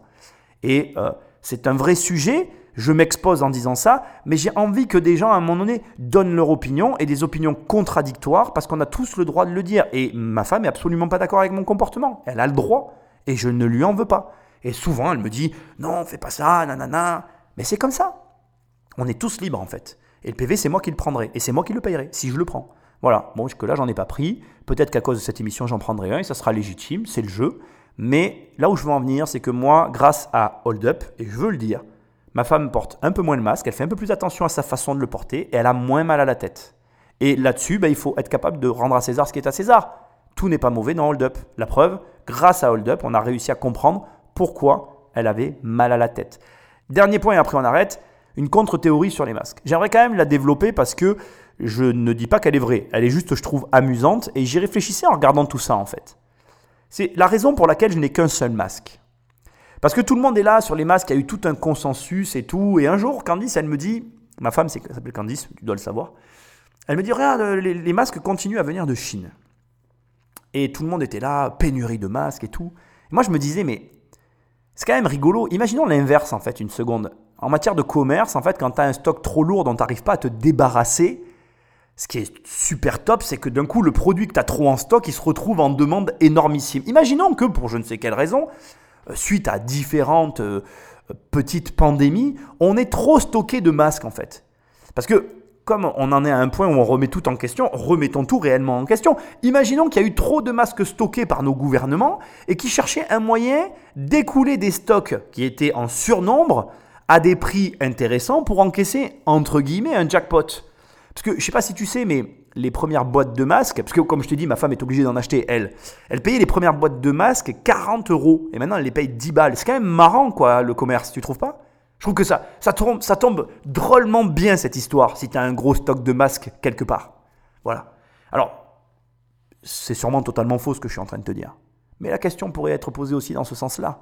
Et du coup, elle donne une autre perspective à la situation, en fait. Si c'est une situation commerciale, qu'est-ce qui se vend le plus depuis ces dernières semaines? Et depuis qu'il y a toute cette histoire, des masques. Et qui encaisse le bénéfice de ces masques bah, J'aimerais bien qu'il y ait un pharmacien ou quelqu'un qui me laisse un petit commentaire en dessous. Alors voilà, c'est une théorie totalement farfelue, mais elle tient un peu debout quand même, tu vois Et c'est rigolo parce que je trouve que du coup, tu vois que tu peux élaborer plein de théories autour d'un même sujet, et ça te permet de voir qu'en fait, tu sauras jamais la vérité. Tu ne la sauras jamais. Parce que j'ai le droit de croire en ma théorie. Et puis, il peut y avoir un pharmacien qui laisse un commentaire sous cette vidéo. Et malgré tout, je peux quand même me dire, ouais, bon, j'ai pas la preuve qu'il est pharmacien parce que c'est un commentaire. Tu vois Et du coup, c'est comme ça qu'une théorie commence à naître parce qu'elle se base sur un fait qui est réel. Ils se vendent des masques à des prix différents depuis le départ et ils s'en vendent beaucoup puisque tout le monde a un masque. Et la plupart des gens les changent. Hein. Il n'y a pas des abrutis comme moi qui ont toujours le même masque depuis le premier jour. Mais si il s'avère que mon point est exact, bah, c'est pas une théorie foireuse. Bref, on continue. Le Conseil de l'Europe martèle un enfant sur cinq victime de violences sexuelles en Europe. Pendant le confinement, ça a été non seulement compliqué pour les femmes, bien sûr, mais aussi pour les enfants, parce que euh, dans certaines familles, il y a eu des recrudescences de violences. Et euh, comme je, pendant le confinement, été en contact avec une gendarme d'une brigade de protection de, des mineurs, euh, elle me disait c'est terrifiant parce qu'on n'a aucun dépôt de plainte, on n'a rien qui se passe parce que les gens, donc étant confinés et sous surveillance, ne pouvaient pas euh, ni euh, appeler. Euh, voilà, s'il y a de la maltraitance dans la famille, on va voir si un enfant prend son téléphone et appelle le 119. Impossible. Ou si une femme peut aller déposer plainte, puisque même elle ne pouvait pas sortir. Donc il y a eu énormément de drames pendant, pendant cette période de confinement. En temps normal, tu as 12 000 agressions sexuelles sur des mineurs par jour et tu as 3 millions de plaintes pour agression. Et là, pendant le confinement, ben, tu comprends bien que tous ces problèmes de société que nous avons, que nous avons, sont exacerbés. Je vais, pas, euh, je vais pas parler de ça. Je vais pas parler de ça parce que je, là, par contre, je trouve que tu vois, pareil, il faut rendre à César ce qui est à César. C'est bien de parler de ces sujets-là. Je suis désolé, c'est bien. On ne pourra jamais réduire euh, la criminalité à zéro. C'est impossible. C'est même pas un, objectif d'ailleurs. C'est pas un bon objectif de se dire je veux qu'il n'y ait plus euh, de criminalité. Par contre, euh, ça serait bien qu'on commence à essayer de réfléchir communément à comment faire pour baisser ce genre de comportement. Pourquoi, comme, comme ça a été dit là, tu te retrouves à péter un câble avec tes gamins? Pourquoi Alors pourquoi. Voilà, notre société fait qu'on vit plus avec nos enfants. On les pose le matin à l'école, on les récupère le soir, et d'un coup tu passes tes journées avec. Les gens sont pas habitués. Je, jette la pierre à personne. Mais il y a un moment donné, de là à, être violent avec, il y, a, un monde. Mais je ne vais pas rentrer dans ce débat. Je veux juste dire ici que on est, quand on regarde ce documentaire, quelque part face à nous-mêmes. Et ça nous met mal à l'aise en fait. Quand on fait des choses mal et quand on laisse faire de mauvaises choses dans une société, on ne peut pas se sentir bien en fait. Et, ce, et je suis désolé, mais moi en tant que citoyen, ce genre de propos me dérange. En tant que Jean-François politique responsable, mais bien sûr que tu veux faire censurer ça parce que tu dois te, moi, honnêtement, je ne me regarde pas le matin dans une glace. D'ailleurs, c'est pour ça que je serai jamais Jean-François. Parce que si j'étais Jean-François, je serais Jean-François dictateur. J'agirais en profondeur sur ces sujets-là avec une violence égale à la violence qui est traitée chaque jour. Mais comme nos Jean-François politiques sont incapables d'agir, parce qu'ils ils sont incapables en fait, qu'ils font rien, ben, eux, quand ils sont face à ça, ils sont mal en fait. Ça prouve que ce sont des êtres humains, tant mieux, d'où la censure. faut pas qu'on parle de ces sujets-là, ça, ça met mal à l'aise. Mais Hold Up a le mérite de le faire. Alors merci, merci, parce que même s'il y a des gens qui en parlent à gauche et à droite, on n'en parlera jamais assez. Jamais assez tant que ça ne baissera pas. Mais je te rassure, hein, moi c'est pareil, hein, quand tu, me mets face à mes vraies situations, par exemple, si tu arrives là dans mon bureau et tu me dis, bah, Nicolas, c'est le bordel. Tiens, la dernière fois, on était dans un repas de famille, moi je travaille avec ma mère, tu vois, et ma mère a perdu les coordonnées d'un locataire. Et en toute gentillesse, en rigolant, j'ai dit, ça c'est pas normal. Et en fait, elle l'a mal pris mais j'ai dit, elle, a dit, je, me, levais de table, je ramenais les assiettes, je sais pas où, et, et, elle a dit, je viens de me faire engueuler. Et après, je suis venu, j'ai dit non, je t'ai pas engueulé. Je te dis juste que c'est pas normal que tu aies perdu les coordonnées d'un futur locataire en fait. Et, et je t'engueule pas. J'ai le droit de te dire c'est pas normal. Mais en fait, elle a eu l'impression de se faire engueuler alors que j'ai dit ça sur, la gentillesse, mais elle s'est pas fait engueuler. C'est qu'en fait, elle s'est retrouvée face à elle-même. Et quand on est face à soi-même, eh ben on est mal en fait. Et encore plus quand c'est dit gentiment. Parce que du coup, tu te dis, ben ouais, en fait, il a raison. C'est vrai, j'ai rien fait pour faire ça. Et oui, j'ai voulu confiner. Jean-François Politique a voulu confiner, mais il n'a pas pensé que, ah oui, les violences sur femmes allaient se multiplier. Ah oui, les violences sur enfants vont se multiplier. Ah merde. Ah merde, ouais, merde. Mais moi, je, serais comme lui. Ah merde. Je me dirais la même chose. Du coup, bon, on censure. Hein. Quand on ne voit pas, le caca, il n'existe pas. Hein. Tu ne la connais pas, cette phrase? Elle n'est pas très belle. Ok. Bref. Ce que je veux dire, c'est qu'il faut en parler de ces sujets. Ça met mal à l'aise, mais il faut en parler. Donc moi, je, voilà, je, je trouve que c'est bien. Et là, ça a été coupé. Regarde le reportage, il en parle en profondeur. Ça, doit être évoqué en profondeur pour qu'on en parle et qu'on trouve des solutions. Allez, on continue. Comme par hasard, il n'y a pas eu de grippe cette année. Et puis nous, on a surtout des témoignages de soignants, d'infirmières qui nous ont dit euh, il fallait coder Covid, des choses qui n'étaient pas Covid. On a une incitation aujourd'hui à déclarer Covid, incitation financière. Donc quand vous avez une consultation de médecin à 25 euros théoriquement et que vous pouvez facturer 55 euros, ne serait-ce que si vous mettez que c'est une consultation Covid. Donc ça, vous avez ce premier point. Et puis si vous regardez la facturation hospitalière, bah, si vous cotez Covid, vous pouvez passer de, en gros, 1000 euros à 4000 euros le séjour. Donc, euh, il y a beaucoup de dysfonctionnements aujourd'hui. D'ailleurs, moi, dans mon cabinet, toutes les personnes que je vois qui présentent des rhinopharyngites, que j'aurais étiqueté rhinopharyngites les années précédentes, je les étiquette et on les étiquette Covid. La Covid a donc fait flamber les prix de la consultation, 55 euros, à charge pour le médecin de balancer le nom de son patient et de ses contacts. Au mensonge efficace s'ajoute la délation rémunératrice. La Sécu trinque, avec un déficit de 44 milliards cette année, contre 6 en 2019. Que ne ferait-on pas? Pour sauver de la mort nos anciens Alors là, on est face à un problème en deux parties. La première partie, on l'avait tous remarqué. Cette année, les maladies se sont mis en vacances. Elles se sont toutes dit communément Bon, les gars, il euh, y a Covid, priorité à droite, laissons passer ce nouveau virus. Nous, on, se barre, on va en vacances au soleil. Amusez-vous bien, à dans deux ans. Donc cette année, c'est tout ce tarif, on n'a que le Covid. Alors moi, tu vois, je suis allergique, c'est marrant. En plein dans le premier confinement, j'avais des symptômes du Covid en fait. Parce que quand tu es allergique comme moi, ben, t'éternues, t'as les yeux qui pleurent, t'as une tête comme une euh, citrouille. Et depuis qu'il y a de plus en plus de pollution, ben, j'ai de plus en plus d'allergies tout au long de l'année. Donc c'était très facile pour moi. D'ailleurs, je, me suis imaginé ça si je me faisais arrêter, mais je ne me suis pas fait arrêter euh, très peu, en tout cas, pendant tous ces, ces confinements. Je ne me suis pas fait arrêter d'ailleurs. Et euh, les, deux fois en tout, je crois, ou trois, à tout casser. Et à chaque fois, je n'ouvre pas mes, vitres, je colle l'attestation. Je dis voilà, j'ai une attestation, merci monsieur, au revoir. Quand on me demande d'ouvrir, je dis non, non, je ne vous parle pas. Euh, si vous êtes malade, voilà, bref, je ne suis pas très sympathique, mais c'est comme ça. Mais là où je veux en venir, c'est que euh, les autres maladies sont barrées. Alors moi, j'ai, moi, j'ai de la chance. Hein, mes allergies sont restées. Je me demande d'ailleurs, des fois, je me pose la question n'ai-je pas eu des Covid à répétition? Peut-être, j'en sais rien. Voilà. Donc je trouve que, c'est intéressant, sa remarque qui dit, consiste à dire les autres maladies sont pas là. Et d'ailleurs, Hold Up, euh, il y a vraiment tout un passage que j'ai supprimé. Il faut que tu le regardes. Parce qu'on on le pense tous. Il y a un moment donné, on le pense tous. Et euh, voilà, euh, je crois que, que c'est risible. Quoi. Ça me fait vraiment penser au nuage de Tchernobyl. Et du coup, ça m'amène sur un point qui, je trouve, m'attriste grandement. Mais les gens sont surpris qu'on les prenne pour des abrutis. Mais à l'époque, il n'y avait pas tous les sujets de. Il n'y avait pas tous ces, tous ces médias. On n'avait pas autant la parole, en fait, tous autant que nous étions. Mais la France a toujours fait ça, les gars. On nous l'a toujours fait.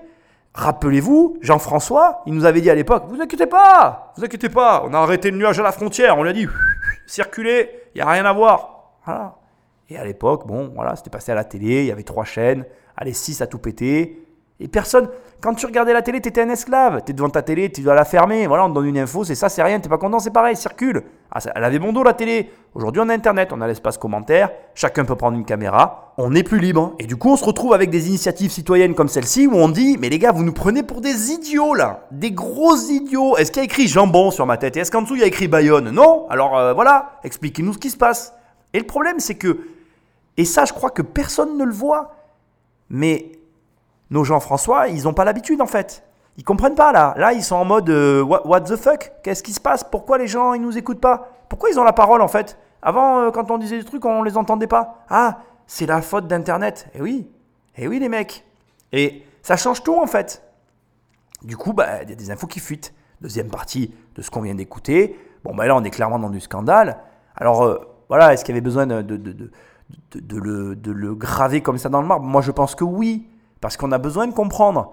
Et après, il y a, une espèce de, moi j'ai envie de dire, d'hypocrisie généralisée. C'est-à-dire que c'est pas comme si on n'était pas dans un système financier. Tu vas pas reprocher à des médecins de gagner un peu plus d'argent facilement. Alors bon voilà, après on pourrait avoir un vrai débat autour d'une bonne bière. Bon, même si je bois pas d'alcool, je prendrais de la ce c'est pas grave. On pourrait avoir un bon débat autour d'un verre à se demander si au niveau de la moralité de tel comportement c'est bien même si on connaît tous la réponse. Mais au final, euh, on se dit tous la même chose. On n'a pas l'exemple venant du haut pour se dire qu'il faudrait qu'on se comporte correctement, parce que chacun a son petit niveau. Et c'est un des problèmes de notre pays, n'ayons pas peur de le dire. On est des gros individualistes. Et notre société, avec, oui, le téléphone où tu m'écoutes ou je ne sais quel appareil sur lequel tu es en train de me regarder, n'arrange pas ce phénomène. On est des individualistes qui ne, qui ne pensons qu'à nous. Est-ce que on est en droit de reprocher à quelqu'un de prendre soin de sa famille quand tu sais qu'aujourd'hui tout le monde te tire à boulet rouge et que même le gouvernement, cette espèce de raclure de bidet, nous prend des amendes, soi-disant pour notre santé. Je vois pas en quoi payer une amende, ça m'aide à, me sentir mieux, ça m'allège mon portefeuille et, et ça m'enrage encore plus contre l'État. Voilà, je veux dire, quand tu mets tout bout à bout, moi j'arrive à comprendre qu'il y a des gens qui se disent bah écoute, euh, voilà, moi je les prends les 55 euros. Et il faut, faut arrêter de faire comme si on ne pouvait pas comprendre. Parce que on est tous faits de la même façon. Et là, c'était facile, c'était de l'argent facile. Et honnêtement, il n'y a qu'à regarder sur Internet le rapport que peuvent avoir les gens à l'argent, et on va le revoir dans cette analyse.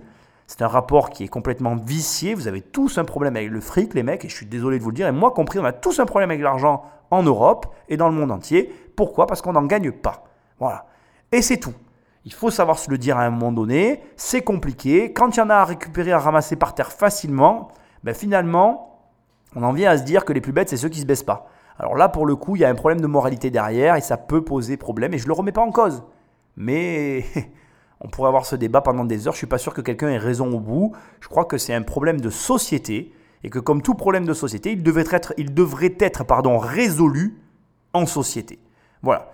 Donc, euh, encore une fois, voilà, moi je suis désolé, je trouve que ce passage, il est hyper intéressant comme plein d'autres passages. Alors, il y a des passages inutiles, on va en voir, il y a des passages utiles, il y a des passages intéressants, il y a des passages qui ne le sont pas. On va reparler de tout ça, on va arriver à une conclusion, mais là, moi je trouve que ce sont des choses qui devaient être dites parce qu'on les pense tous et qu'à un moment donné, ben, il faut l'entendre. Voilà. Il y a une espèce de, de, de comment je dirais-je, de, on nous prend pour des idiots, quoi. Je trouve pas le terme, mais c'est vraiment nous prendre pour des idiots. Il n'y a plus que le Covid, quoi. Enfin, faut arrêter. Moi, j'ai coupé là au montage, mais il y a quelqu'un qui parle que sa mère elle a un cancer, etc. Il faut arrêter, c'est grave, ça continue à exister et il faut aussi soigner les autres. Voilà. Allez, je mets la suite. Patrick Magneto. À supposer qu'il y ait une vraie enquête qui soit faite, ou si on arrive à des chiffres qui sont ridicules, à 10 000 morts ou même moins, qu'est-ce qui va se passer? Il y a beaucoup de pays qui sont en train de recompter des morts. Il faut réaliser qu'on a interdit les autopsies. Pour quelle raison, là aussi? Instruction de l'OMS, etc. Ceux qui ont un peu bravé les choses sont les Allemands qui ont, qui ont fait des, des séries d'autopsies et qui ont justement permis de, de mieux comprendre ce qui se passait. Là, je trouve ça hyper intéressant. C'est un passage qui devrait euh, amener énormément de réflexion. Deux termes euh, ultra importants. Le premier, bien évidemment, interdiction des autopsies. Mais what the fuck, quoi J'ai envie de te dire, mais qui donne des. Enfin, je... Tu sais, c'est. Je sais pas si ça te le fait, mais moi, je trouve ça lunaire, en fait. Tu es en train de te dire. euh, mais attends, mais euh, c'est mon pays, quoi. Tu me donnes des ordres pourquoi Je veux dire. euh, j'ai jamais été Jean-François dans ma vie, mais moi, si demain je suis Jean-François président, tu me donnes des ordres, ben, je te déclare la guerre. Alors tu vas me répondre, oui, c'est l'OMS. J'ai fait une émission sur le Grand Reset, émission précédente, pas la dernière, mais l'avant-dernière émission, si tu veux l'écouter, où effectivement, l'Organisation mondiale de la santé est une entité juridique qui partage ses statuts entre des pays. Donc si tu y adhères, ça signifie que euh, tu, comment je vais dire, ça signifie que du coup tu en fais partie, mais c'est pas un État, euh, c'est une organisation. Que- Quelle est sa, tu, tu comprends peut-être un petit peu mieux pourquoi certains pays se sont retirés de l'OMS. Parce que bah, moi j'accepterais pas. Personnellement, j'ai un tempérament qui ne permettrait pas euh, un ascendant à ce point-là sur des, sur des, des facteurs déterminants dans des prises de, dé- de décision.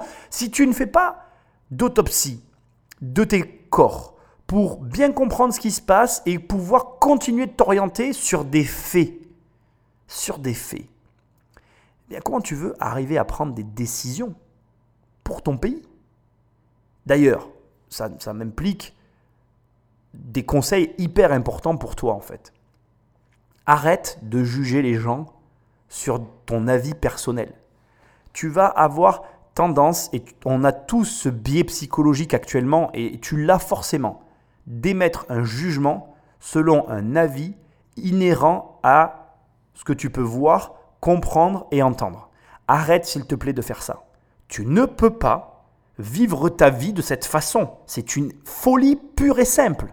C'est-à-dire que demain tu me vois rouler en Ferrari et tu te dis, ce petit bâtard, il a hérité de ses parents parce que tu me vois rouler dans une Ferrari alors que je me suis bâti un patrimoine immobilier, qu'en plus au travers de mes livres et de, mon travail, je te permets de toi aussi faire la même chose, au lieu de te dire ce mec a peut-être quelque chose à apprendre, tu vas émettre un jugement et passer à côté de tout ce que j'ai à t'offrir. Mais c'est d'une débilité sans nom. Et là, on est dans le même cas de figure. Les mecs ont sur leur sol des cadavres, des gens qui sont déjà morts, qui renferment la clé, la solution basée sur des faits, des prises de décision futures, et parce que l'OMS leur interdit de faire des autopsies, ils ne les font pas et ils ne basent pas leur jugement sur des faits. Mais excuse-moi, mais presque on pourrait arrêter l'analyse ici. Je veux dire, toute la débilité de la situation qu'on est en train de, vivre, elle, tient ici. Moi, demain, Jean-François président, je t'assure que s'il y a une pandémie, j'ouvre les corps, désolé pour les familles, et je prends des décisions pour les vivants. J'ai jamais rien entendu de ça. On est vraiment une civilisation de privilégiés. Je m'excuse de dire ce que je vais dire, mais on aurait besoin d'une bonne guerre sur notre sol pour que les gens recommencent à réfléchir comme ils devraient réfléchir. Dans la vie, excuse-moi de te le dire, mais tout ce qui t'arrive dans ta vie doit être vérifié. Et devine quoi? Si tu ne peux pas le vérifier, mais ferme-la Ferme-la Si tu as envie de croire en des trucs sans aucune preuve, j'ai envie de te dire c'est ton problème, mais s'il te plaît, partage pas. Ne partage pas tes idées que tu n'as pas vérifiées ne les partage pas. Et, donc, ne les impose pas, n'est-ce pas, monsieur Jean-François Président? Ne nous imposez pas des choses que vous n'avez pas vérifiées. Si vous avez ouvert aucun corps, vous n'avez aucun élément. Si vous n'avez aucun élément, ben, excusez-vous et puis changez votre fusil d'épaule. Alors, information lâchée comme ça dans un, dans un remontage fait par des citoyens. Je m'excuse, mais si j'allais pas dire ce que j'allais dire, ben mon analyse n'a aucune valeur. Bien évidemment, là, on a quelqu'un qui nous dit un truc qui n'est pas vérifié. Autant il y a eu des ouvertures de corps qui ont été faites, des, autopsies, pardon, ça se dit pas, des ouvertures de corps. Autant il y a eu des autopsies qui ont été faites, et dans ces cas-là, les décisions qui ont été prises sont peut-être les bonnes.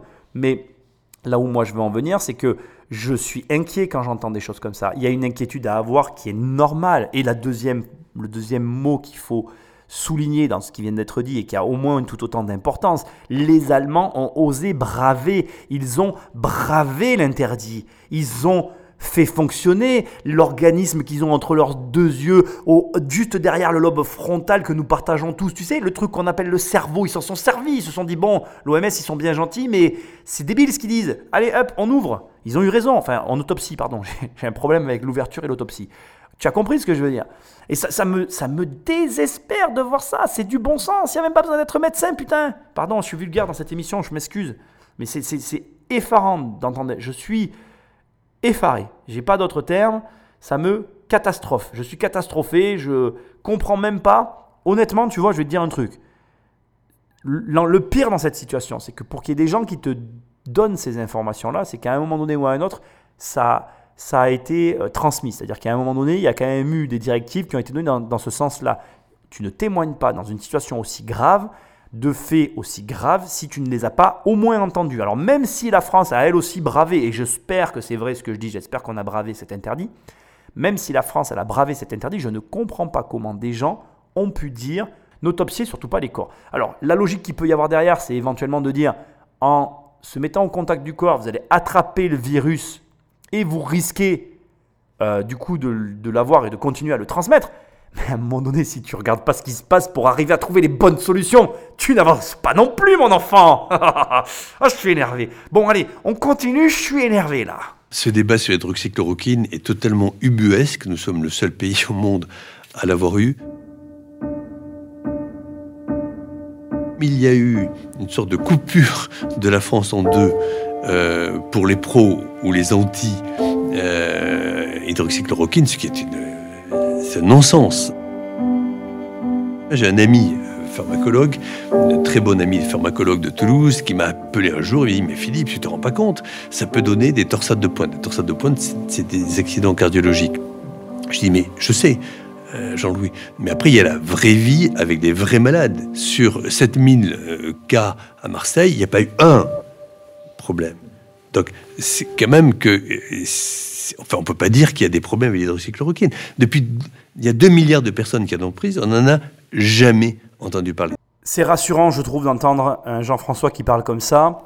J'ai donc choisi de mettre M. Douste-Blazy pour deux raisons. Je vais très rapidement passer la première et un petit peu m'attarder sur la seconde, mais ça va être rapide. Premièrement, Je trouve que l'exemple qu'il vient de prendre avec son opposition avec son ami médecin est euh, très représentatif de la situation.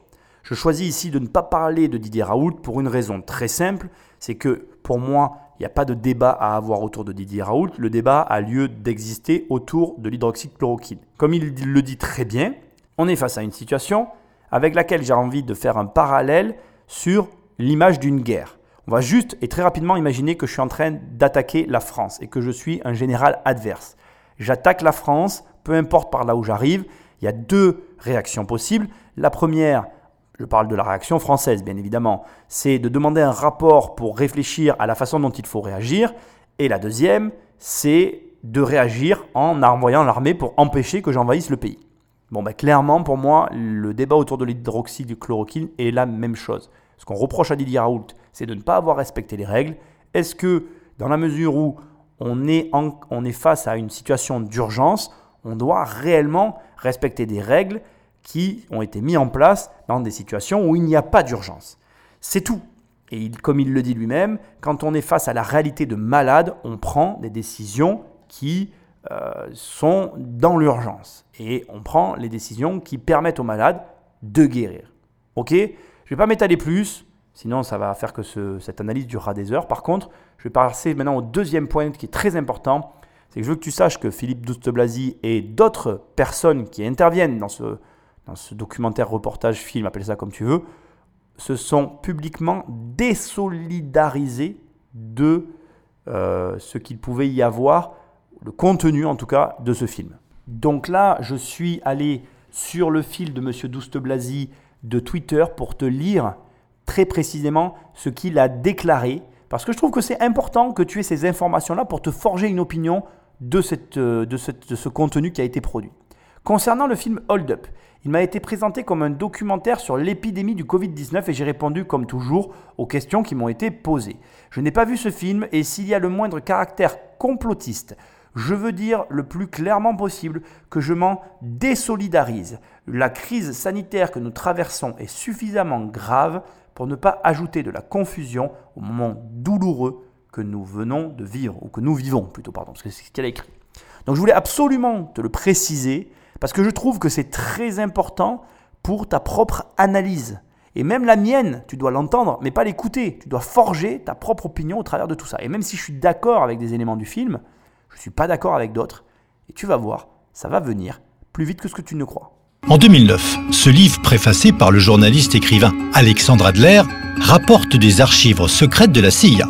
Et pour savoir ce qu'on allait vivre, 11 ans plus tard, en 2020, il suffisait de lire la page 250. Le déclenchement possible d'une pandémie mondiale, ce sera sans doute en Chine, un virus de type H5N1, augmentant les chances de mutation d'une souche susceptible de provoquer une pandémie la maladie tarderait à être identifiée. Il faudrait des semaines pour que les laboratoires fournissent les résultats définitifs confirmant l'existence d'une maladie risquant de muter en pandémie. En dépit des restrictions, des voyageurs présentant peu ou pas de symptômes pourraient transporter le virus sur les autres continents. L'absence d'un vaccin efficace ou d'immunité dans le reste du monde exposerait les populations à la contagion. Les pertes économiques à l'échelle mondiale entraîneraient l'infection d'un tiers de la population du globe et la mort de centaines de millions d'êtres humains. Un an plus tard, en 2010, ce sont encore les États-Unis qui nous annoncent le pire. Grâce à ce milliardaire dont le nom Rockefeller est mondialement connu et qui laisse derrière lui une fondation devenue entre autres spécialiste dans l'écriture de scénarios apocalyptiques. D'où vient cet intérêt pour ces sombres prévisions en sachant qu'en 2010, les virus du monde animal et captés par l'homme se transmettent ensuite difficilement aux autres êtres humains. Alors par quoi commencer suite à un passage pareil euh, Je vais commencer par le début de ce qu'on a écouté et y aller étape par étape. Déjà, je voudrais t'expliquer une chose, il n'y a pas besoin euh, de sortir de la CIA pour écrire le début de ce que tu viens d'écouter. Ça peut te dérouter ce que je vais te dire, mais il y a une réalité dont j'ignorais l'existence avant de faire moi-même un livre sur les crises. Donc livre que j'ai écrit, qui est en correction et qui sortira je ne sais pas quand, mais très très prochainement, qui est fini en tout cas. Et où j'ai constaté dans le livre, donc je vais te donner ici un passage du livre qui m'a énormément interpellé. Il faut que tu saches que toutes les maladies des derniers siècles les grandes maladies épidémiques viennent de Chine. Alors, au hasard, tu vois, parce que moi, dès le début, en fait, quand j'ai commencé à écrire mon livre, j'ai commencé à l'écrire parce que, comme tous euh, les espèces de mecs qui commencent les recherches sur les, sur les crises, enfin, et sur les crises pandémiques, bah, tu t'intéresses tout de suite à la peste noire. Et j'ai été très surpris, surpris de découvrir que la peste noire est en fait d'origine chinoise. Et puis, quelle a été ma surprise quand j'ai découvert que la grippe espagnole était d'origine chinoise.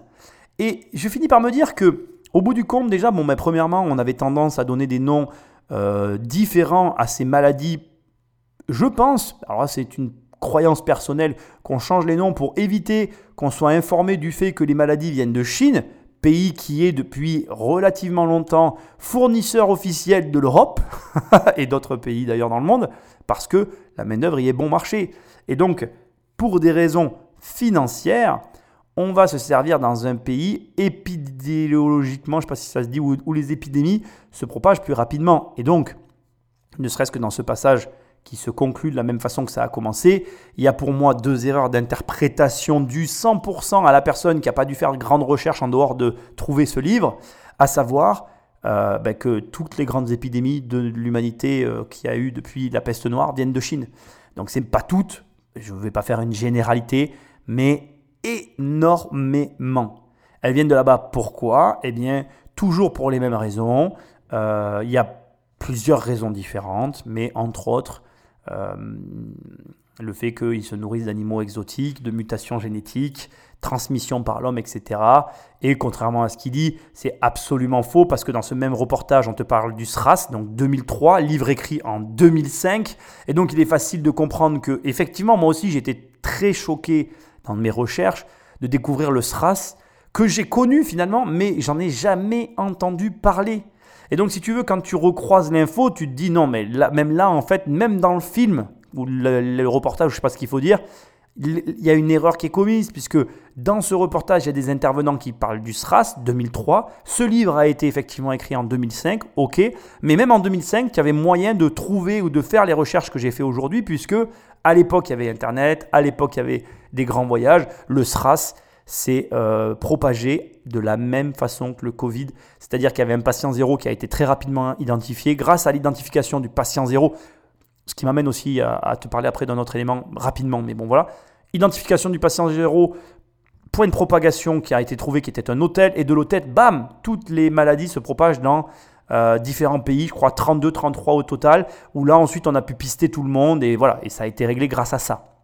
Alors je reviens sur ce que je viens de dire, parce que je viens de le réaliser là en l'instant dans mon analyse, mais effectivement, le problème du patient zéro. S'il y a un élément que je pourrais aussi reprocher, si c'est pas encore un mot assez exact reprocher, si je pourrais souligner et dont je trouve que personne ne parle, c'est cette histoire du patient zéro. Alors certes, je suis connecté à aucun réseau, j'écoute rien, je regarde pas la télé, je suis peut-être pas le meilleur, euh, comment je vais dire, la meilleure personne à laquelle il faut se référer en matière d'informations qui sont diffusées dans le monde, mais j'ai pas la sensation qu'on parle beaucoup du patient, zéro dans le cadre du Covid. Et c'est marrant, mais en tout cas, dans les recherches que j'ai pu faire, ça ressort pas réellement ces éléments-là, parce que dans le livre, si tu veux, ça n'avait pas de lien. J'ai écrit un livre pour les investisseurs, donc je ne parle pas de, de, de, côté médicaux, c'est pas ce qu'il y a d'important. Mais dans les recherches que j'ai pu faire sur toutes les grandes maladies que j'ai pu trouver suite à, à mes recherches, j'ai remarqué que la recherche du patient zéro, dès qu'on est arrivé dans une espèce de d'avancée technologique en médecine, est une recherche très importante pour comprendre tout un tas de phénomènes et aussi trouver les réponses et, et aussi endiguer la maladie. Donc endiguer la maladie, trouver les réponses et élaborer le vaccin. Or là, je trouve que c'est très marrant, mais j'ai la sensation, encore une fois, je ne le sais pas, je n'ai aucune source d'actualité euh, à laquelle je suis connecté régulièrement, j'ai la sensation qu'on n'en parle jamais du patient zéro. Et c'est très perturbant. Bon, revenons au sujet. Donc ce livre euh, nous, nous, nous, prédit l'avenir. Et tu vas voir qu'il n'est pas le seul à prédire l'avenir. Il y en a beaucoup qui connaissaient l'avenir. Ce que je n'aime pas, c'est le sous-entendu, bien évidemment, de quelques personnes qui auraient fomenté euh, cette pandémie dans un but précis. On y est en plein dedans. Et tu vas voir que j'ai euh, dans ma manche un petit atout dont on va parler dans un instant qui va, j'espère, te faire réfléchir. J'ai un point important à te dire. J'ai fait des recherches sur le livre. tu me connais. J'aime bien creuser quand même les éléments. Ça, je trouve que c'est intéressant ces émissions. En tout cas, moi, ça m'aide beaucoup. J'espère que ça t'aide aussi. Alors déjà, j'ai plusieurs éléments à te dire. J'ai trouvé deux livres sur Amazon. Il y en a un qui se vend 100 euros. Et sur celui qui se vend 100 euros, il y a un commentaire que je suis obligé de te lire. Très déçu, faux commentaire. Très déçu car trompé par les commentaires. Je cherchais comme beaucoup l'édition avec la page 250 qui fait référence au, euh, comment je vais dire, euh, au reportage Hold Up. Or, il ne s'agit pas de cette édition. Aucun chapitre concernant la pandémie mondiale dans ce livre. Le livre, elle l'a payé ou il l'a payé 100 balles pour ne pas trouver ce qu'il cherchait à l'intérieur. J'ai trouvé deux éditions. Donc déjà, à mon avis, il y en a une où il y a 261 commentaires. Donc veille bien à ne pas aller avec celle où il y a le moins de commentaires si jamais tu veux te procurer l'ouvrage pour voir. Mais même dans l'ouvrage avec les 260 commentaires, je trouve que les critiques ne sont pas exceptionnelles. Je termine juste avec la partie où bien évidemment les méchants riches euh, rentrent dans la danse. Je ne vais pas refaire l'argumentaire que j'ai fait dans le Grand Reset, bien qu'on on y va droit, donc ça va, ça va arriver. Je suis toujours très agacé parce que euh, ce ne sont jamais des personnes qui ont de l'argent qui te parlent des gens qui ont de l'argent. Et euh, les choses sont vues par le prisme de ceux qui les écrivent, de ceux qui les observent. Quand euh, je suis désolé, je vais être très vulgaire, pardonnez-moi d'avance, mais quand un pauvre parle d'un riche, ça sonne jamais très juste en fait. Donc voilà, je ne vais pas en dire plus. On va écouter la suite. Je vais avoir l'occasion de reparler de ce sujet dans un instant. Mais déjà, moi, dès que ça bascule dans ces trucs-là, euh, c'est fini. Je vais quand même essayer de répondre à la question qui est posée dans le documentaire. Pourquoi les riches constituent ce genre d'association, de, de, comment je dirais, de réunion pour parler des situations, mais c'est très facile à comprendre en fait. Pourquoi ils font ça? Parce qu'ils ont des intérêts financiers à le faire. Si tu arrives à comprendre potentiellement ce qui va arriver, tu vas arriver à savoir ce que tu peux faire quand tu gagnes de l'argent. Les gens qui gagnent de l'argent, et je suis bien placé pour t'en parler, quand tu gagnes de l'argent, ça n'est que de la vision et de l'anticipation. Si demain tu es dans le brouillard et que tu n'y vois pas au loin, tu peux plus gagner d'argent. C'est aussi simple que ça. Voilà pourquoi les gens qui ont de l'argent ont besoin de se réunir et de réfléchir pour réussir à comprendre les enjeux mondiaux sans pour autant les maîtriser, juste essayer de les comprendre pour arriver à mettre en place des stratégies pour leur permettre de préserver leur fortune. Point à la ligne. Il n'y a rien, il n'y a pas de complot, il n'y a pas de... Voilà, c'est tout. C'est de la stratégie. Et comme toute stratégie, il faut au moins voir les mouvements de ton adversaire pour pouvoir réagir. Si tu les vois pas, bah tu sais quoi, tu as perdu. Un grand reset vers un gouvernement mondial, atelier en rêve, ce virus pourrait l'aider. Je pense qu'il faut viser le gouvernement mondial comme une stratégie. Et d'ailleurs, quand les gouvernements parlent du G20, c'est une illusion, une sorte de, de, retard avant le gouvernement mondial. On va vers ça. Est-ce qu'on ira à la place de la guerre ou après la guerre? Je ne sais pas. Mais c'est ça qu'il faut viser. Serait-ce donc une guerre bactériologique? Bill, sans attendre, prend les devants il dépose en 2018 un brevet qui va faire le lien entre des nanoparticules et la crypto-monnaie. On y est.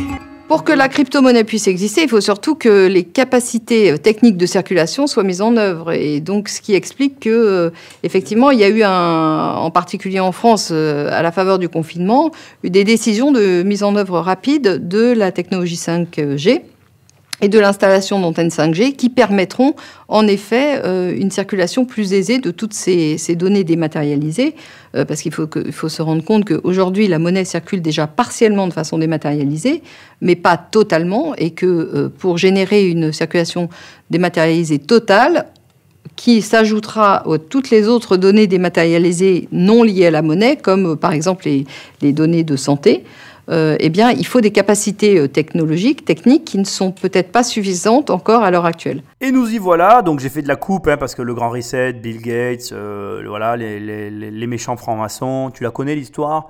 Bon, on va pas revenir là-dessus. Comme je t'ai dit, j'ai fait une émission sur le sujet. C'est pas la précédente, c'est celle juste avant. Je te laisse écouter.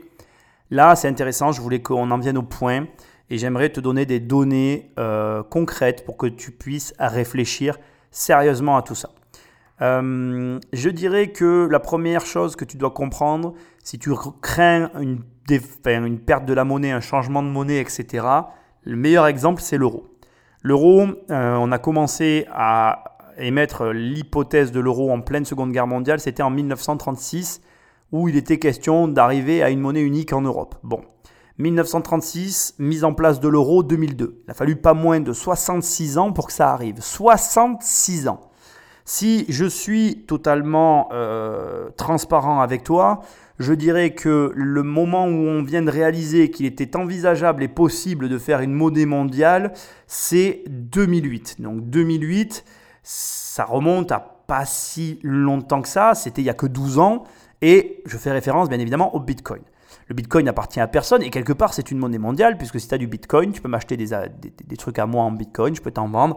C'est déjà une monnaie mondiale. Le problème c'est qu'elle appartient à aucun État et que pour qu'une monnaie mondiale se mette en place, il va falloir le cumul de plusieurs éléments et entre nous franchement, c'est assez ironique, je trouve, comme situation, parce que nous, Européens, on est les mieux placés pour connaître la difficulté que représente le challenge de constituer une monnaie unique. La preuve, les Anglais se sont barrés. Je te le rappelle au passage, hein, juste, je te dis ça comme ça. Je dis ça, je dis rien.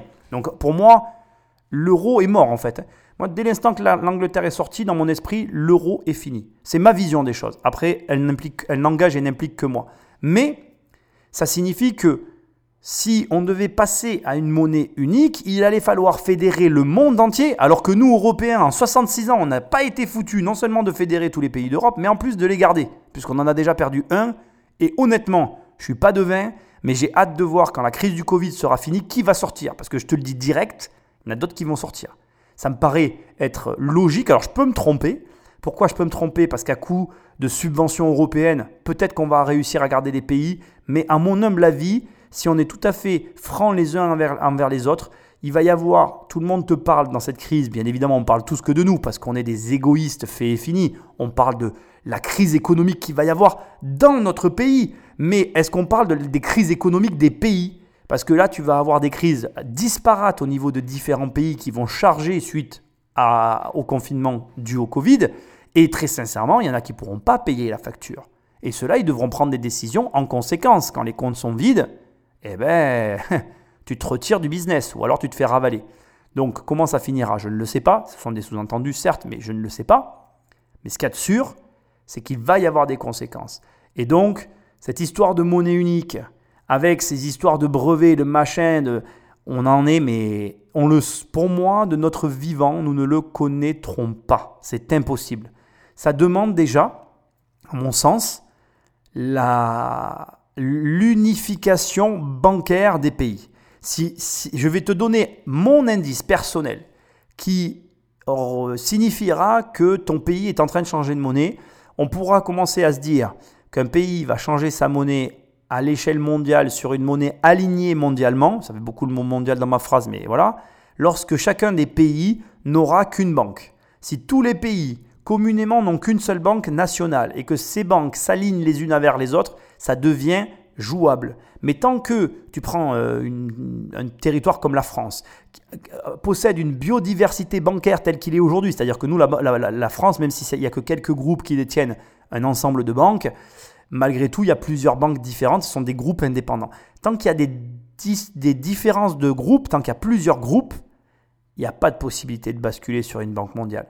C'est trop complexe. Ce sont des sociétés, et comme toute société, ça veut dire qu'il y en a une qui accepte de se faire dominer par l'autre.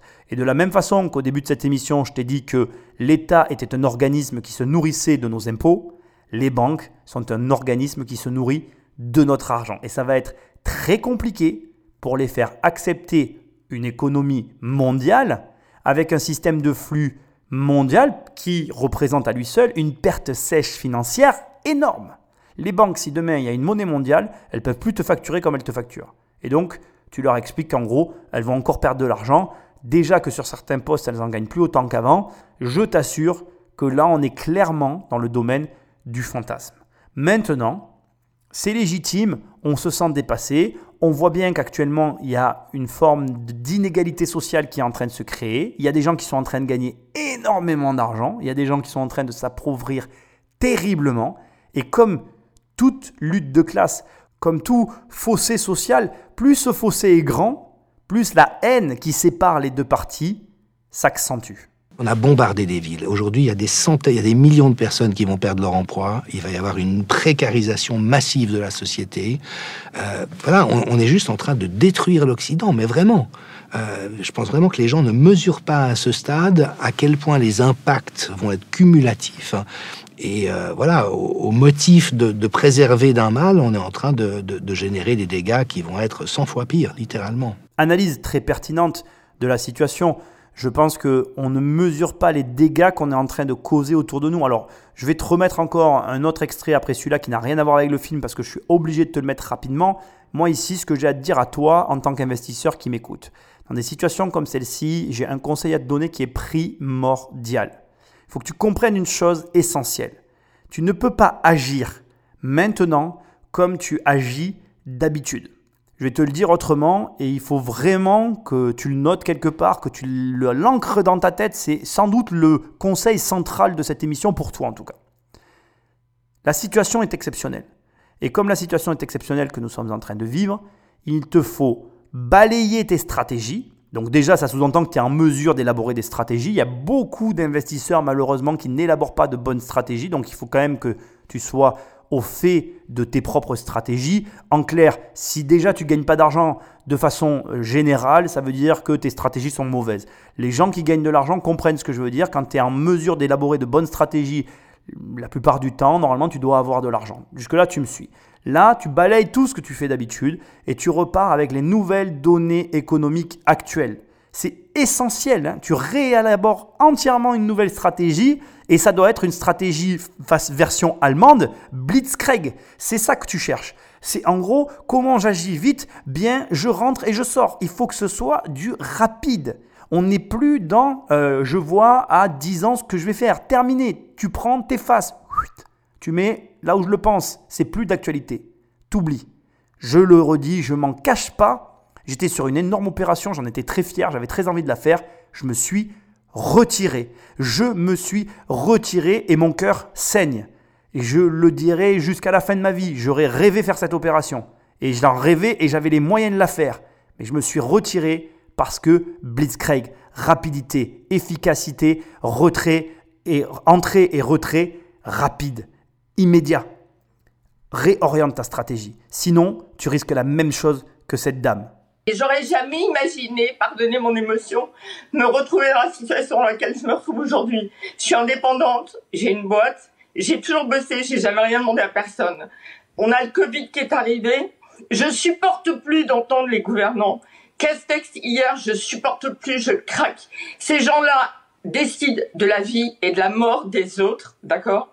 Ils mentent toute la journée. Je voudrais juste vous dire, monsieur Pro, les politiques vous mentent. Bruno Le Maire vous ment. On vous explique qu'on met en place des tas de mesures. La plupart du temps, c'est pas vrai. Moi, par exemple, je suis censée avoir droit au fonds de solidarité. Et j'ai ici un papier de l'administration fiscale qui m'explique que ma demande est rejetée, que je n'y ai pas droit parce que j'ai un contentieux fiscal. Oui, j'ai un contentieux fiscal, mais je suis pas la seule en France. Et je suis censée, tant que j'ai pas été condamnée et que je me suis pas battue, être présumée innocente. Donc ça, tout le monde s'en fout. Il y a que les indépendants qui ont cette mesure pas les autres, pas les grandes entreprises. Orange a un contrôle fiscal très important. Eh bien, je pense que les dirigeants d'Orange et que les salariés d'Orange ont droit à toutes les mesures et au chômage partiel. Sauf que par définition, quand on est indépendant, on est seul. Tout le monde se fout de nous. Moi, je suis aujourd'hui invisible. Je fais partie de la variable d'ajustement du gouvernement, alors qu'on est des millions et qu'on devrait être la richesse de ce pays. On parle beaucoup des petits commerçants, mais on ne parle pas des indépendants. C'est très facile. Moi, aujourd'hui, j'ai trois enfants. J'ai deux enfants à charge. Je ne sais pas comment je vais leur donner à manger demain. Je ne sais pas comment je paye ma mutuelle. La dernière fois que je suis allée faire des courses, j'avais le vertige. Je ne sais pas de quoi demain est fait. Donc, si vous voulez, il faut intégrer une chose. Moi, le Covid, ce dont je suis sûre, c'est que je ne mourrai pas du Covid. Par contre, je vais mourir de tous les effets collatéraux du Covid, du fait que je deviens cinglé, que vendredi la semaine dernière, j'avais envie de me suicider, que j'ai peur pour mes enfants parce que je ne sais pas quel visage je leur donne. Vous avez vu ma tête? Eh bien, aujourd'hui, j'ai une gamine qui est en terminale, qui est déjà hyper stressée de la situation et qui voit sa mère qui est en train de craquer complètement. Donc j'en ai assez. Je vais mourir de tout ça en silence comme tous les autres. Les commerçants et les indépendants de ce pays vont mourir. J'ai été très touché par ce témoignage quand j'ai fait mes recherches. Déjà parce que avec ma mère, on a vécu cette situation. Ma mère a été à la place de cette dame. J'ai, euh, je suis profondément touché, sincèrement, quand je vois ça. Et je pense que tout le monde, d'ailleurs, je crois que c'est, je pense que c'est une vidéo qui a été très vue, ou en tout cas énormément partagée, parce que l'émotion est réelle et les mots sont justes. Maintenant, tu sais que je suis dans l'analyse, donc je vais être très froid. Et malheureusement, il va falloir remettre les pieds sur terre et analyser la situation. Le vrai premier problème qu'elle vient de dire et qu'elle vient d'énumérer est réel. Elle a des problèmes pour payer ses charges. Autre élément, et qui est tout à fait aussi réel, les mesures qui ont été prises ne servent qu'à couvrir, comme l'a dit Echtebech dans cette émission que j'ai choisi de mettre aussi, ça ne sert qu'à couvrir les frais qui sont inhérents aux salariés. Mais les chefs d'entreprise comme elle ont, leur propre responsabilité. Et je vais être très franc avec toi. Si tu m'écoutes et que tu es un adepte de je veux me mettre à mon compte, etc., il faut que tu mesures bien ce qui se passe derrière tout ça. Les enjeux sont que justement tu seras responsable à 100% que de tes affaires à toi. C'est-à-dire que personne, quand tu es chef d'entreprise en France, ne viendra t'aider. Il y a des aides pour tout le monde dans ce pays. Tout le monde a droit à des aides sauf le chef d'entreprise, celui sur qui on tire à boulet rouge et qu'on viendra accuser de sale riche parce qu'il aura réussi, alors que s'il y avait eu le moindre écart, il se retrouvait dans la même situation que cette dame, acculée, apeurée, effondrée, prêt à se suicider. Le grand drame, et je ne dis pas ça parce que je veux que Jean-François et Tati me viennent en aide et débloquent un fonds de solidarité, non, le grand drame, c'est que si tu agis sans stratégie, comme je te l'ai dit juste avant, tu risques la même situation qu'elle. Et ma froideur me fait euh, mal au cœur parce que la réalité, qui est très dure à dire dans ma position actuelle, parce qu'encore une fois, j'ai été à sa place, mais c'est qu'en vérité, quand tu es responsable, quand tu choisis d'être responsable, tu es aussi responsable de la situation dans laquelle tu t'es mise. C'est-à-dire que pour avoir toute ma vie essayé de trouver le bon ordre du Rubik's Cube pour m'en sortir, je peux te dire que c'est mes choix qui aboutissent au résultat auquel je vis aujourd'hui. Donc ça veut dire que si aujourd'hui elle ne s'en sort pas, ce n'est pas uniquement dû au coronavirus. Et ça me crève le cœur de le dire. Les crises ne sont que des amplificateurs d'une situation de base. Et dans ce pays, les gens préfèrent regarder la télé que lire un livre.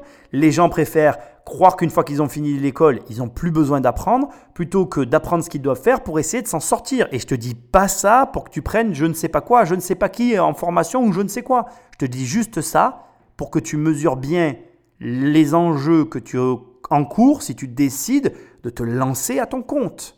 Ça demande une réflexion, une stratégie très importante et ajustable.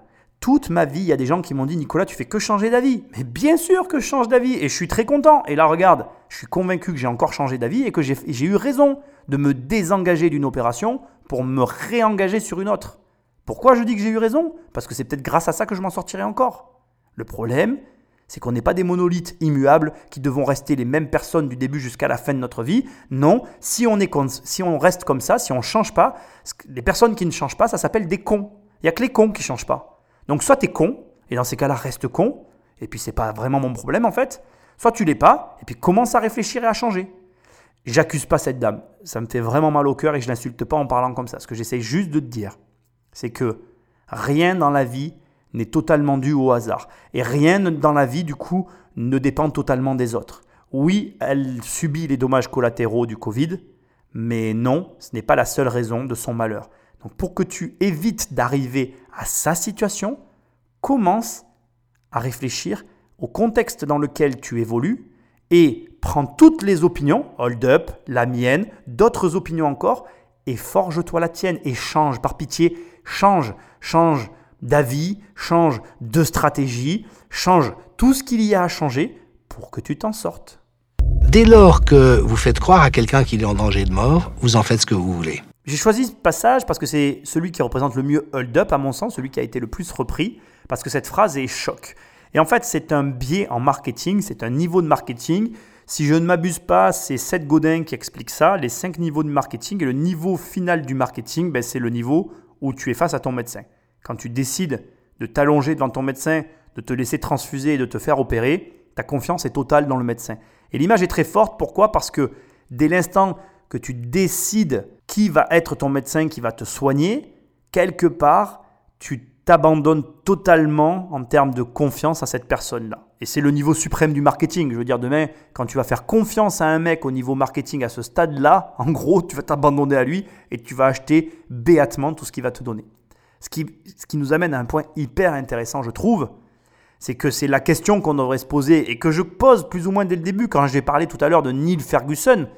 Si nos élites enfin élite, le mot est fort, hein, peut-être un peu. Si nos Jean-François, pardon, ma langue a forché, si nos Jean-François se sont abandonnés à la mauvaise personne, de mon point de vue, ça peut expliquer tout ce grand fiasco que nous sommes en train de vivre.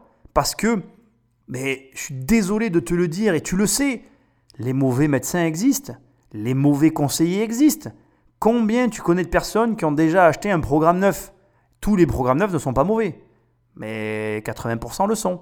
Ça veut dire que sur le marché, en termes de conseils en investissement immobilier, 90% des conseillers qui t'accompagnent sur l'achat de neuf ben, ne font pas vraiment leur travail. Et donc la réalité, elle est là en fait. Tu connais déjà cette réalité. Et comment veux-tu reprocher au mec qui nous dirige finalement de faire ce que nous on fait aussi au quotidien? Tu le fais toi aussi. Je veux dire, euh, on va pas aller chercher bien loin, regarde. Est-ce que tu as jamais mangé au McDo? C'est quand la dernière fois que tu as mangé un hamburger?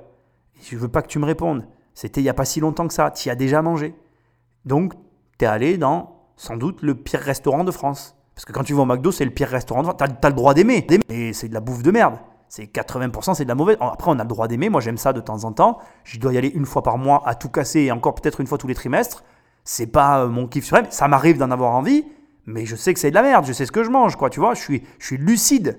Donc ça veut dire que les bons restos, les excellents restos, ils existent, j'y vais moins souvent. Les mauvais restos, ils existent et j'y vais aussi moins souvent. Les deux extrêmes, j'essaye d'éviter d'y aller. J'essaye de taper le plus souvent au milieu.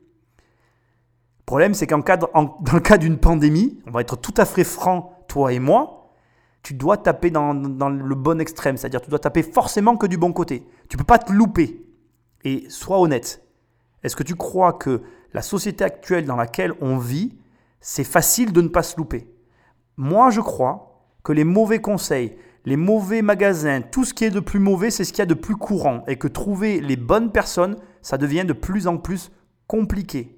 Donc, la critique est facile, mais l'art est difficile. Ce que j'essaye de te dire, c'est que pour le coup, je me fais un peu l'avocat du diable, mais je pense que trouver le bon conseiller dans une situation d'urgence, ça ne doit pas être la chose la plus simple du monde. J'ai le vertige. Comment des hommes peuvent-ils imaginer des scénarios aussi tordus Et en réussissant à corrompre toutes nos élites? Je décide de joindre une spécialiste des pathologies du pouvoir. Elle vit en Colombie, collectionne les doctorats. Après, euh, Ça devrait aider à éclairer ma lanterne. 20 ans à analyser les pathologies du pouvoir, d'abord euh, via, la, via la philosophie et ensuite euh, via la psychologie. J'ai fait un doctorat sur la représentation du temps dans la psychose. Il y a une constante dans l'histoire de l'humanité, c'est que ceux qui ont des privilèges, euh, au détriment de ceux qui n'en ont pas, se sentent persécutés par ceux qui n'en ont pas, parce que ceux qui n'en ont pas et qui sont plus nombreux pourraient éventuellement se rendre compte qu'ils ont confisqué des privilèges et même, pourquoi pas les tuer.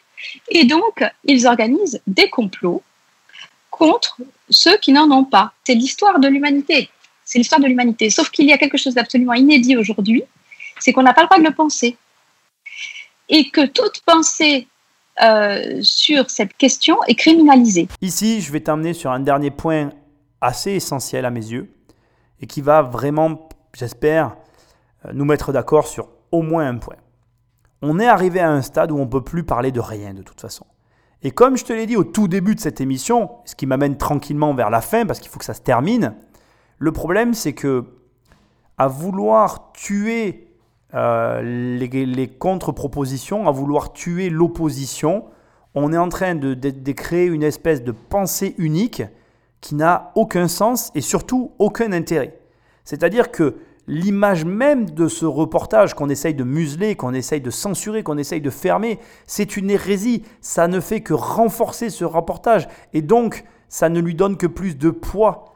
Et c'est très marrant parce que n'importe qui pourrait faire ce que je suis en train de faire, c'est-à-dire creuser les sujets qui méritent d'être creusés dans le reportage et nous amener à des réflexions communes, discréditer les points qui le sont, parce qu'ils sont faciles à discréditer en plus. Mais personne ne s'y attelle, parce que plus personne n'ose rien dire dans cette société que nous sommes en train de construire. Et non seulement on perd notre richesse, parce que c'est perdre sa richesse que de museler les gens. Même si j'ai dit dans ce reportage des choses que tu n'as pas aimées, je m'en fiche en fait. L'idée c'est de te faire réfléchir et tu as le droit de ne pas être d'accord avec moi. Tu as le droit d'avoir tes propres opinions. Tu peux être d'accord avec moi sur des points, pas d'accord avec d'autres. On peut être. Bon, moi j'ai pas de bord politique, je pense que tu l'as compris, comme je les appelle les Jean-François, pour moi, euh, voilà, il n'y a, rien qui existe. Mais on pourrait être de bord opposé que je m'en ficherais en fait. Ce serait intéressant d'échanger. C'est toujours intéressant quand c'est constructif. Pas, pas comme quand là elle dit, en fait finalement aujourd'hui, plus personne ne peut plus rien dire mais il y a un malaise en fait. Si on en arrive là, il y a un énorme malaise. Si les gens en arrivent à faire leurs propres émissions, leurs propres investigations avec leurs propres moyens, c'est qu'on arrive à un point de non-retour au niveau de l'information qui circule. Et je crois que c'est le cas d'ailleurs. Mais ça, je vais y revenir. C'est la conclusion de l'émission, je vais y revenir. Juste ce que je veux dire, et je la rejoins sur les complots, je veux quand même le reconnaître, même si c'est un peu difficile pour moi de le faire. Je suis assez fermé au complotisme, dans le sens où c'est prêter pour moi une très grande intelligence à des gens qui ne le sont pas. Mais à contrario, et je vais quand même le reconnaître, euh, je sais qu'il y a toujours eu des bassesses et des coups qui sont réalisés dans, on va dire, une circonférence, un rayon d'action humainement réalisable il y, a un consensus, je pense, au niveau du complot, où moi je vais modestement amener ma pierre à l'édifice par rapport à, à ce que j'en sais. Moi je considère que dès l'instant que tu penses que tu es face à des personnes en face de toi qui sont dans un complot, tu dois commencer à compter le nombre de protagonistes éventuels qui font partie du complot. Dès l'instant que ce nombre de protagonistes sont supérieurs à 100 personnes. Et 100, c'est, crois-moi, dans ma tête, c'est 10 en vrai. En vérité, pour moi, c'est 10 le chiffre. Mais je dis 100 parce que je peux reconnaître que ça peut monter jusqu'à 100 personnes. Au-delà de 100 personnes qui parlent plus de trois langues différentes, c'est juste, pour moi en tout cas, impossible. Et si tu as la preuve, mais vraiment, il faut que tu m'amènes la preuve, hein, c'est-à-dire que je voudrais vraiment voir comment c'est possible. D'ailleurs, je vais ici te parler d'un passage que j'ai coupé au montage parce que je n'ai pas parlé de tous les passages du film, mais dans le film, il y a un moment donné, il te montre une remise en scène où tout le monde euh, s'entraîne à, faire comme s'il y avait une catastrophe et tout le monde parle autour d'une table et, comment ils, vont arriver à gérer ça. Mais pour moi, c'est la preuve que ce que je te dis est vrai. C'est-à-dire que plus tu mets de gens et de pays autour d'une table, plus ils doivent prendre une décision commune, moins ils sont capables de la prendre, la décision. Ça, ça, ça le meilleur exemple à ça, c'est les bateaux. Sur un bateau, il peut y avoir qu'un seul capitaine. Si tu mets plusieurs capitaines sur un bateau, c'est facile, il coule. Ben là, c'est la même chose. Donc, là où je t'emmène, c'est très simple. J'aimerais qu'à partir de maintenant, comme elle le dit, tu as le droit d'imaginer, de croire ou même de constater, parce que c'est possible qu'il y en ait des complots. Il y en a. Moi, je peux t'en parler en immobilier. Il y a des magouilles politiques immobilières pour voir sortir certains programmes. On le sait tous. Mais honnêtement, à l'échelle à laquelle ça se joue, je vois très bien comment le jeu fonctionne. Et en termes de nombre de participants, euh, par pôle, on oscille à 10-15 participants grand max. Et après, par contre, c'est pour ça que j'accepte le nombre de 100. Il peut y avoir plusieurs pôles dans un projet. Donc, quand c'est quoi des pôles pour, aller, pour te mettre un peu des mots sur, des, sur tout ça? Par exemple, tu vas avoir le pôle du terrain et de l'urbanisme, qui va être un pôle politique où tu vas devoir exercer des pressions pour avoir ce que tu veux. Puis tu vas avoir le pôle du TP, où là encore, généralement, sur certains secteurs, tu as des entreprises qui, qui ont une main mise sur un marché, et pour arriver à avoir ce que tu veux, bah, il va falloir que tu exerces encore une autre pression. Et tu vas comme ça avoir des petits pôles où il y a des choses à faire. Mais on va jamais dépasser les 10 pôles, c'est le maxi. Donc 10 fois 10, ça fait 100, tu vois. Je peux l'accepter. Mais il n'y aura jamais plus de 100 personnes dans un complot, c'est pas possible. C'est pas possible, humainement, à gérer. Et s'il y a plus de 100 personnes, je vais te dire comment ça finit. Quand il y en a plus de 100, ça capote. Et il y en a un qui se fait souffler la carotte. C'est-à-dire qu'il y en a un qui, se fait, qui se fait prendre le gâteau et qui se barre avec et qui a tout perdu. Voilà, c'est comme ça que ça se passe. Pourquoi on n'en parle pas de cette création? Pourquoi on refuse de l'entendre, ça, ce message? Parce qu'il y a ce qu'on appelle en anglais un cover-up général. Ça, c'est extraordinaire, c'est-à-dire que même les scientifiques sont achetés. Même les scientifiques américains, français, anglais, ils parlent presque tous d'un même euh, élan. C'est un virus qui a été euh, produit par la nature. C'est faux. Je suis foudroyé par les ce que je lis dans, les journaux actuels. C'est-à-dire? Eh ben, Toutes les contre-vérités. Toutes les contre-vérités. Lesquelles? Les contre-vérités sur l'origine, on cache l'origine de, ce virus. Il n'y a pas des, Quel est le journal qui pose la question? Il pourrait dire oui ou non. Bien sûr, il n'est pas obligé de dire oui, mais au moins poser la question. Quels sont les arguments pour la manipulation humaine? Et les arguments pour l'origine naturelle On ne voit pas ça même dans des journaux très, dits très respectables. Comment vous voyez la suite là dans les, dans les prochains mois, voire même dans les prochaines semaines? Le virus n'aime pas les corps étrangers. Donc il se débarrasse des corps étrangers, il devient moins, bien moins méchant. Et puis il y a même aussi l'immunité, une certaine immunité qui peut se produire. Et, donc c'est le, le, sort de toutes les épidémies, si vous voulez. C'est de monter et ensuite de disparaître. Voilà pour moi un des points qui peut mettre en colère, qui fait réagir certaines personnes face à Hold Up. Je pense qu'on est clairement sur un sujet brûlant et qui doit être euh, traité de façon publique. D'une façon ou d'une autre, de toute façon, le doute est autorisé. Au vu de la gestion générale de la crise, je trouve cohérent, compréhensible qu'il y ait des personnes aujourd'hui qui doutent de tout, dont même de l'origine du virus.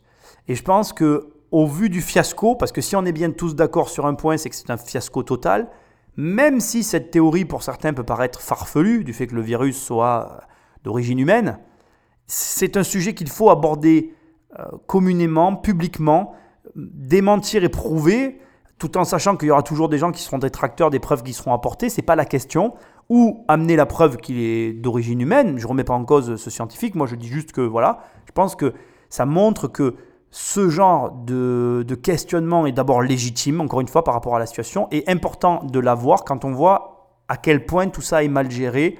Il faut qu'on parle de ça aussi, parce que tout est possible en fait. Et, notamment, Hold Up tourne aussi autour de ce sujet-là. Je ne vais pas le creuser. Moi, je dis juste que j'ai envie d'en savoir plus sur ce sujet. Pourquoi? Parce que je pense qu'il y a plein de personnes qui aujourd'hui sont dans une situation vis à -vis de la France euh, de dégoût, de rejet ce que je peux tout à fait comprendre. Et je pense que si on savait aujourd'hui que la France a participé à l'élaboration du virus, il y a des gens qui prendraient des mesures. Alors des mesures, je sous-entends quoi? Je sous-entends euh, partir, quitter la France. Il y a des gens qui, je pense, s'ils découvraient que demain le virus a été euh, fabriqué par l'homme, je pense qu'il y a des gens qui quitteraient leur pays ou qui se retireraient de la civilisation parce que là, c'est sûr que je dois le reconnaître. On a atteint les tréfonds de la déchéance. Je veux dire, euh, on est en enfer, quoi. c'est la vérité. Et on est obligé de le dire en toute honnêteté. Si on en est arrivé à créer euh, des virus pour s'attaquer les uns les autres sournoisement pour je ne sais quelle sombre raison, bon, ben on est en enfer. Je veux dire, voilà, c'est certain, on est en enfer, on le sait. On passe au chapitre suivant, quoi. Ange Razoel, qui est en duplex avec nous depuis Antananarive. Avec moi, Christophe. Des citoyens qui se révoltent, des présidents qui soignent, ça change. Je tiens à vous dire que les patients qui ont été euh, euh, guéris, euh, ils ont pris uniquement avec l'administration seule du produit Covid Organics. Ce remède est naturel, non toxique et non invasif. Elles sont implacables. Pas de changement de cap à l'Élysée. La menace, la peur, et des chiffres sortis de nulle part. Et d'ici quelques mois, c'est au moins 400 000 morts supplémentaires à déplorer. La veille de son intervention, c'est encore un mensonge opportun qui allait parcourir la planète grâce à l'agence de presse anglaise Reuters. Tous les médias annoncent le pire bilan en France depuis avril avec 523 morts du Covid. Ce chiffre était faux, il était de 288. Le rectificatif ne servira à rien. Entre-temps, le second confinement est passé.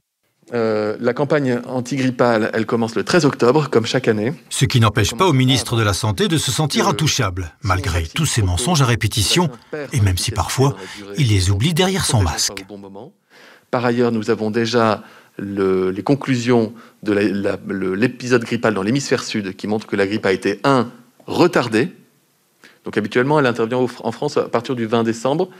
Il y a des raisons de penser qu'elle interviendra encore plus tard. Deux, elle a été faible.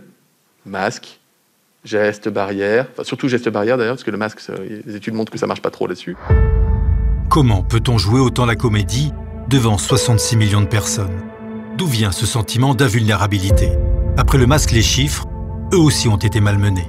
5423 cas confirmés. 1465 nouveaux cas. Une menace épidémique 127 que nous ne connaissions pas. Surtout, restez chez 36 de plus en 24 heures. Ne sortez pas. Une situation extrêmement préoccupante. 208, 605, 114 000. C'est une épidémie très rapide. Coup d'arrêt, puissant, massif, brutal. Mortel pour des millions de personnes. La barre des 20 000 morts est franchie. Le nombre de victimes. Le plus lourd bilan en France, en Iran, l'Espagne, New York, Kuala Lumpur. Nous devons donc poursuivre tous nos efforts. Officiellement, le virus du Covid aurait fait le 23 octobre 32 000 morts. Même les journalistes semblent perdus, c'est dire. Les morts de la grippe ont disparu, on les cherche. On arrive à la conclusion, c'est la fin. enfin Et j'ai choisi de faire une fin avec un long passage, tu m'excuseras, mais qui est pour moi la fin que je voulais souligner de Hold Up. Et parce que je voulais vraiment euh, que tu gardes ça en tête avec le message que j'ai à te, te, délivrer qui est hyper important à mes yeux. Hold Up, pour moi, ça souligne, ça met en exergue une situation dont j'avais conscience, mais pas à ce point-là. Je pense que ça y est, le glas a sonné, euh, la télé est morte, les journalismes est mort. Je pense que tout ce qui est média, de façon généralisée, viennent de se tirer une balle dans le pied tout seul et de se couper la tête en même temps. Je pense qu'aujourd'hui, les gens ne croient plus en rien, en tout cas de tout ce qui vient à la télé. Euh, et je pense très sincèrement que les politiciens ont été entraînés dans la chute avec les médias, comme si ils ignoraient qu'on pouvait enregistrer les émissions, repasser les passages. Et alors là, pour moi, quand j'entends la voix off qui dit, il dit des mensonges derrière son masque, je veux dire, moi, quand j'étais jeune, je me rappelle, mes parents euh, et même mes grands-parents et les gens que je fréquentais quand j'étais petit euh, avaient une forme de respect envers les hommes politiques. Ils avaient une forme de respect qui était euh, importante, ils attribuaient de la valeur aux idéaux qui étaient, comment, comment je vais dire, protégés, représentés par ces figures d'autorité. Et excuse-moi, je vais être très vulgaire, mais aujourd'hui, on dirait que tout le monde fait pipi dessus, que plus personne n'en a rien à brère. À mon époque, un reportage, un film comme ça est produit, même s'il est produit sous le manteau, vendu en DVD ou je ne sais quoi, CD, ça n'existait pas, mais tu m'as compris, cassette VHS, ça aurait. Ça, je me demande, ça n'aurait pas abouti à des arrestations. Et je ne suis pas surpris, en fait, que ce truc-là soit censuré parce que moi, en tout cas, j'en suis ressorti avec. Euh, tout un tas de, réflexions intéressantes, j'ai trouvé pour certaines et inutiles pour d'autres, mais bon voilà, j'en suis ressorti avec euh, notamment les analyses que je t'ai délivrées ici, mais surtout en me disant, ah ben là, en fait, euh, ça y est quoi, les gens ont enfin compris que les médias de façon générale ne servent plus à rien. De toute façon, je vais te dire un truc, ça va être un petit peu violent, mais dès qu'ils ont fait Love Story, moi j'ai compris, euh, pas tout de suite, après tu sais, je continue un peu à la regarder parce qu'il y avait encore. Après, quand tu es, euh, quand es drogué à quelque chose, il faut le temps du sevrage. Mais dès qu'il y a eu Love Story, ça a été la fin en fait. La, fin de la télévision de manière générale a commencé avec Love Story parce qu'ils avaient franchi une limite, une limite où euh, il n'y a plus de respect. Quand tu fais venir un faux candidat dans une fausse émission et que tu appelles ça une télé-réalité, et que tu le fais croire aux gens, c'est terminé, tu as commencé à mentir, et tous les gens qui mentent te le diront, quand tu commences à les menteurs sont des voleurs en fait. Donc quand tu commences à mentir, tu commences à voler, et tu es rentré dans l'espèce de cycle infernal qui fait que, à un moment ou à un autre, bon ben voilà, on se rend compte que bon ben c'est mort quoi. Et désolé, si tu es journaliste, je t'attaque pas, mais aujourd'hui, à moins d'être indépendant comme moi, tu peux pas te permettre les choses que moi je fais en fait. Et pourquoi je peux me les permettre? Parce que je suis indépendant. Et donc euh, voilà, il n'y a personne au-dessus de ma tête. Peut-être qu'un jour, quelqu'un rachètera mon émission de radio, rachètera. D'ailleurs, il y a un podcast qui s'est vendu des millions d'euros aux États-Unis, parce qu'aujourd'hui, les gens se désintéressent de ces organisations euh, médiatiques euh, qui sont finalement plus ou moins orientées politiquement en plus. Et là, pour moi, ben voilà, on, on, on s'est écrasé. Quoi. Quand je vois Hold Up, je vois aussi l'épave des médias qui a euh, fini sa course sur le sable. Et là, c'est fini, c'est une épave, euh, elle va se faire désosser, c'est la fin. Quoi. Pour moi, aujourd'hui, le peu d'audience qu'il leur restait, ils vont finir de la perdre. Quand tu vois qu'il y a des youtubeurs qui font plus de vues que des émissions télé, bon, bah, t'as tout compris. quoi. Je veux dire, c'est un média qui est mourant. Il est comme certains patients du Covid, il est en réanimation. J'espère qu'il va survivre. Je pense qu'il survivra, mais plus jamais dans les mêmes conditions qu'avant. Après, ça m'amène sur le point essentiel qui est pour toi ici hyper important et que je veux que tu gardes dans ta tête. Bah, c'est que tu es seul en fait. Tu es seul. Je suis désolé de te le dire. Moi, je t'aide du mieux que je peux avec mes armes et ce que je peux te donner. Mais déjà, je ne t'aide pas sur tous les sujets. Je ne t'aide pas sur tous les sujets de la vie. Surtout, voilà, je suis très niché. Je suis là pour, pour t'aider au niveau de l'argent, de l'investissement immobilier, mais je ferai rien de plus. Et en plus de ne pas avoir forcément les aides à tous les niveaux dont tu as besoin, tu vas devoir apprendre à t'orienter dans un monde où il y a toujours de plus en plus de bruit et de moins en moins de sons de qualité. Ça, c'est très difficile. Hein. et c'est pour ça qu'il ne faut absolument pas que tu sois fermé d'esprit. Si tu dois retenir une chose de tout ce que je t'ai dit là, la première, bien évidemment, c'est ne sois pas fermé d'esprit. Toutes les opinions sont bonnes à prendre, même celles que tu détestes et que tu ne considères pas. C'est très dur d'écouter quelqu'un qu'on n'aime pas, mais pourtant c'est très important pour se forger sa propre opinion. Et donc, apprends à écouter euh, des façons de voir les choses qui ne sont pas les tiennes. Encore une fois, je n'aime aucun Jean-François. S'il y en a bien un en plus avec lequel je n'adhère à aucune de ses idées, alors c'est euh, comment il s'appelle Mélenchon, et pourtant je te garantis que je l'écoute. Tu n'es pas obligé de me croire, mais j'écoute tous les Jean-François à des moments, hein, je les écoute pas tous les jours, hein. je dois les écouter une fois par an pendant 10 minutes, ça suffit, parce que de toute façon, euh, ce qu'ils disent en 10 minutes, euh, c'est ce qu'ils disent toute l'année, donc euh, bon voilà. Mais en gros, j'écoute tout le monde parce que tout le monde a quelque chose d'intéressant à dire, même les gens que je ne considère pas. Après, et c'est là que ça devient intéressant, quand tu as écouté quelqu'un, tu écoutes toujours son opposé direct et tu fais tes propres recherches comme je l'ai fait là. Alors, même malgré les recherches que j'ai faites, il faut que toi aussi, bah, tu fasses tes propres recherches et que, encore une fois, tu trouves tes propres réponses. Et enfin, et on va en venir au dernier point, je te l'aurais dit pendant le cœur de l'émission, mais je te le redis, si tu es investisseur, si tu as de l'argent, aujourd'hui tu fais de la blitzkrieg. Tu sais, la guerre éclair comme euh, faisaient les Allemands, c'est-à-dire que tu es en phase de je choisis des opérations rapides dans lesquelles je peux rentrer et ressortir très vite. Voilà. Pourquoi? Parce que quand on est dans des situations comme on est en train de vivre aujourd'hui, qui sont des situations, euh, je dirais, euh, d'incertitude, de tension, il faut comprendre que l'être humain, pour faire de l'investissement, il a besoin d'une vision long-termiste. Or, le long terme, en ce moment, c'est pas possible.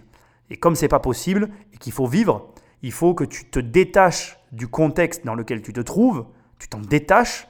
Pareil, hein, on arrête les médias, on arrête tout, on lit des livres qui n'ont rien à voir avec l'actualité, des romans, pourquoi pas. Hein. c'est le moment de lire des romans, tu vois. C'est pas de moi de te donner ce genre de conseils, mais lis des romans, évade-toi et prends des décisions de bon sens. Parce que hold up, c'est pareil. Si tu réfléchis à l'analyse que je viens de faire, c'est des analyses qui manquent de bon sens. Et encore une fois, on peut reprocher à personne d'en manquer. On en manque tous à des moments dans nos vies parce que on fait des choix et que ces choix sont pas toujours les meilleurs. C'est humain. Les hommes politiques, les Jean-François comme je les appelle, sont des êtres humains comme toi et moi. Ils font pas caca de diamants et ils n'ont pas euh, un cerveau plus gros que le tien. Non, c'est les mêmes que toi. C'est tous les biais psychologiques qui régissent ta vie sont les mêmes biais psychologiques qui régissent la leur. Et donc du coup, ils arrivent au même résultat. Et ils ont beau avoir 15 ou 20 conseillers, dans conseiller, il y a con. Et si tu choisis pas le bon conseiller, bah, tu arrives au même résultat. Et en plus, il y a un facteur aggravant, c'est que deux cons ensemble, ça fera jamais un mec intelligent. Donc si tu veux, tout ça, ça fait que tu peux pas leur en vouloir parce que c'est probable qu'à leur place, tu sois exactement dans la même production de résultats ou que tu ailles dans les mêmes directions. Donc ce qui compte aujourd'hui pour toi, c'est d'arriver à prendre du recul sur le contexte actuel pour arriver à prendre des décisions qui te soient bénéfiques et pour réussir à avancer parce que c'est pas facile et je le reconnais actuellement, ce n'est pas facile de trouver son chemin. On est enclin à céder plus vite à la panique, la pression sociale est plus forte et en plus, on vit une situation assez inédite où il y a énormément de bruit qui nous écrase. J'en arrive à la conclusion et je finis cette émission et je la finirai avec mon ami Philippe Etchebech. Ce sera lui qui clôturera l'émission avec son appel. Euh, avant de lui laisser la parole pour finir, voilà ce que j'ai à te dire. Cette émission, je l'ai faite avec le cœur parce que j'avais vraiment envie de la faire et je considère que toutes les opinions sont bonnes à prendre, même celles qu'on ne peut pas écouter. Je suis contre la censure et je suis contre aussi, je vais aller plus loin que ça, je suis contre l'idée d'interdire les choses. On n'est pas des enfants, c'est à nous à nous faire notre idée. Bien évidemment que euh, toute théorie, quand elle est poussée à son paroxysme, elle peut être nocive. Mais aujourd'hui, et il faut savoir le reconnaître, cette crise, elle a été mal gérée. Est-ce que s'il y avait eu qui que ce soit d'autre au pouvoir, elle aurait été mieux gérée? On ne le saura jamais. Le fait est que on ne peut pas non plus retirer euh, de la situation, de l'équation, le fait que c'est quand même quelque chose de compliqué, à mon avis, à gérer et de toujours être dans le jugement, c'est pas une solution. Il y a de grandes chances que toi aussi, à la place de Jean-François, tu fasses pas non plus de meilleurs choix. C'est facile de critiquer, c'est ce que j'essaye de dire, alors que toi-même, tu ferais pas mieux peut-être, voire peut-être pire. Mais ce qu'il y a de sûr, c'est que même si ça a été un fiasco, c'est pas grave. Il vaut mieux essayer de comprendre ce qui se passe dans la tête de ceux qui souffrent plutôt que d'essayer de les museler et de s'asseoir euh, ailleurs pour faire comme si de rien n'était. Parce que si j'ai bien une chose dont je suis sûr, et je vais finir là-dessus, c'est que si tu emploies ou si tu choisis de faire la politique de l'autruche et que tu ignores les souffrances de ceux, comme j'ai pu inclure dans mon analyse, bien tu ne risques qu'une chose, c'est d'empirer la situation. Et je pense qu'on est tous d'accord sur un point actuellement, c'est que là maintenant il faudrait que ça s'améliore un petit peu. Je vais laisser la parole à M. Echtebès. J'ai fait cette émission avec le cœur et j'ai essayé de faire l'analyse la plus pertinente que je sois capable de faire. Désolé si je t'ai un peu heurté, bousculé ou choqué sur certains de mes propos. Regarde ce film. Trouve-toi un moyen de te le procurer. Regarde-le. Prends-le pour ce qu'il est. Une vision. Ça ne reste qu'une vision des choses qui est incomplète, qui sur certains points devrait être approfondie, qui sur d'autres ne mérite même pas que je m'y arrête. Voilà, quand on fait parler des chauffeurs de taxi, euh, ça vaut pas mieux que quand on écoute qu'un seul conseiller, tu vois. Enfin, pour moi, c'est du même acabit. Donc, quand on est celui qui veut dénoncer, on évite d'employer les mêmes méthodes que ceux qu'on dénonce. Ça reste mon point de vue. Mais au final, ça reste quand même une vision intéressante parce que dans tout ça, moi, je trouve qu'il y a des idées intéressantes, des sujets qui sont soulevés intéressants et qui nous poussent à nous questionner. Voilà. Et le questionnement, crois-moi, les bonnes questions, se poser les bonnes questions, c'est la clé de la réussite. C'est quoi? Qu'est-ce qu'il va falloir faire de plus? On, dit que c'est à cause des masques, parce qu'on n'a pas de masques dans les restaurants. Pourquoi les, pourquoi les cantines sont ouvertes? Pourquoi les, les restaurants d'entreprise sont ouverts? Pourquoi dans les trains on peut manger? Expliquez-moi. Enfin, je ne comprends pas aujourd'hui que le gouvernement n'arrive pas à trouver l'équilibre entre l'économie et la santé. D'accord? Ils ont à faire des choix. Ils font un choix sur la santé. Très bien, c'est leur choix. Qu'ils prennent leurs responsabilités. Ils ont choisi la santé. Très bien. Et maintenant, il faut qu'ils aident des petites entreprises à survivre. c'est vrai. Nous, nous on, est, on est tout petits. On ne peut pas, comme certaines grosses entreprises, se délocaliser à l'étranger. Nous, on reste en France. On paie nos impôts, nos charges, nos taxes, notre TVA, notre URSSAF en France. On fait partie du système économique et social de la France aujourd'hui. On y contribue grandement. Et on nous laisse crever Non, c'est pas normal. Je vais conclure en te rappelant le début de l'émission. N'importe qui qui aujourd'hui maîtrise un peu l'informatique et le montage est capable de tourner à son avantage des images et des données qu'il aurait récupérées. Mais le plus important, pour faire écho, encore une fois, à l'ouverture de cette émission, c'est qu'on n'est pas responsable de ce qui vient de se passer avec le Covid. On n'est pas responsable des choix qui ont été faits politiquement et les choix de confinement que nous avons subis. Par contre, on est responsable des gens que nous avons élus, on est responsable des gens François qui nous dirigent et qui depuis des années nous orientent dans des directions où on ne veut pas aller, et on est responsable des votes qu'on va mettre dans nos urnes dans le futur pour élire le prochain Jean-François. Alors, au lieu de te plaindre, au lieu de râler, ben commence à te responsabiliser et commence à te dire que peut-être que tu as un pouvoir à ton échelle, tout simple, qui sera d'asseoir comme prochain Jean-François l'un de ceux qui, peut-être, ne fera pas les mêmes choix que tous ceux qu'ont subi bah, depuis la crise du Covid-19. Je te dis à très bientôt dans une prochaine émission. Salut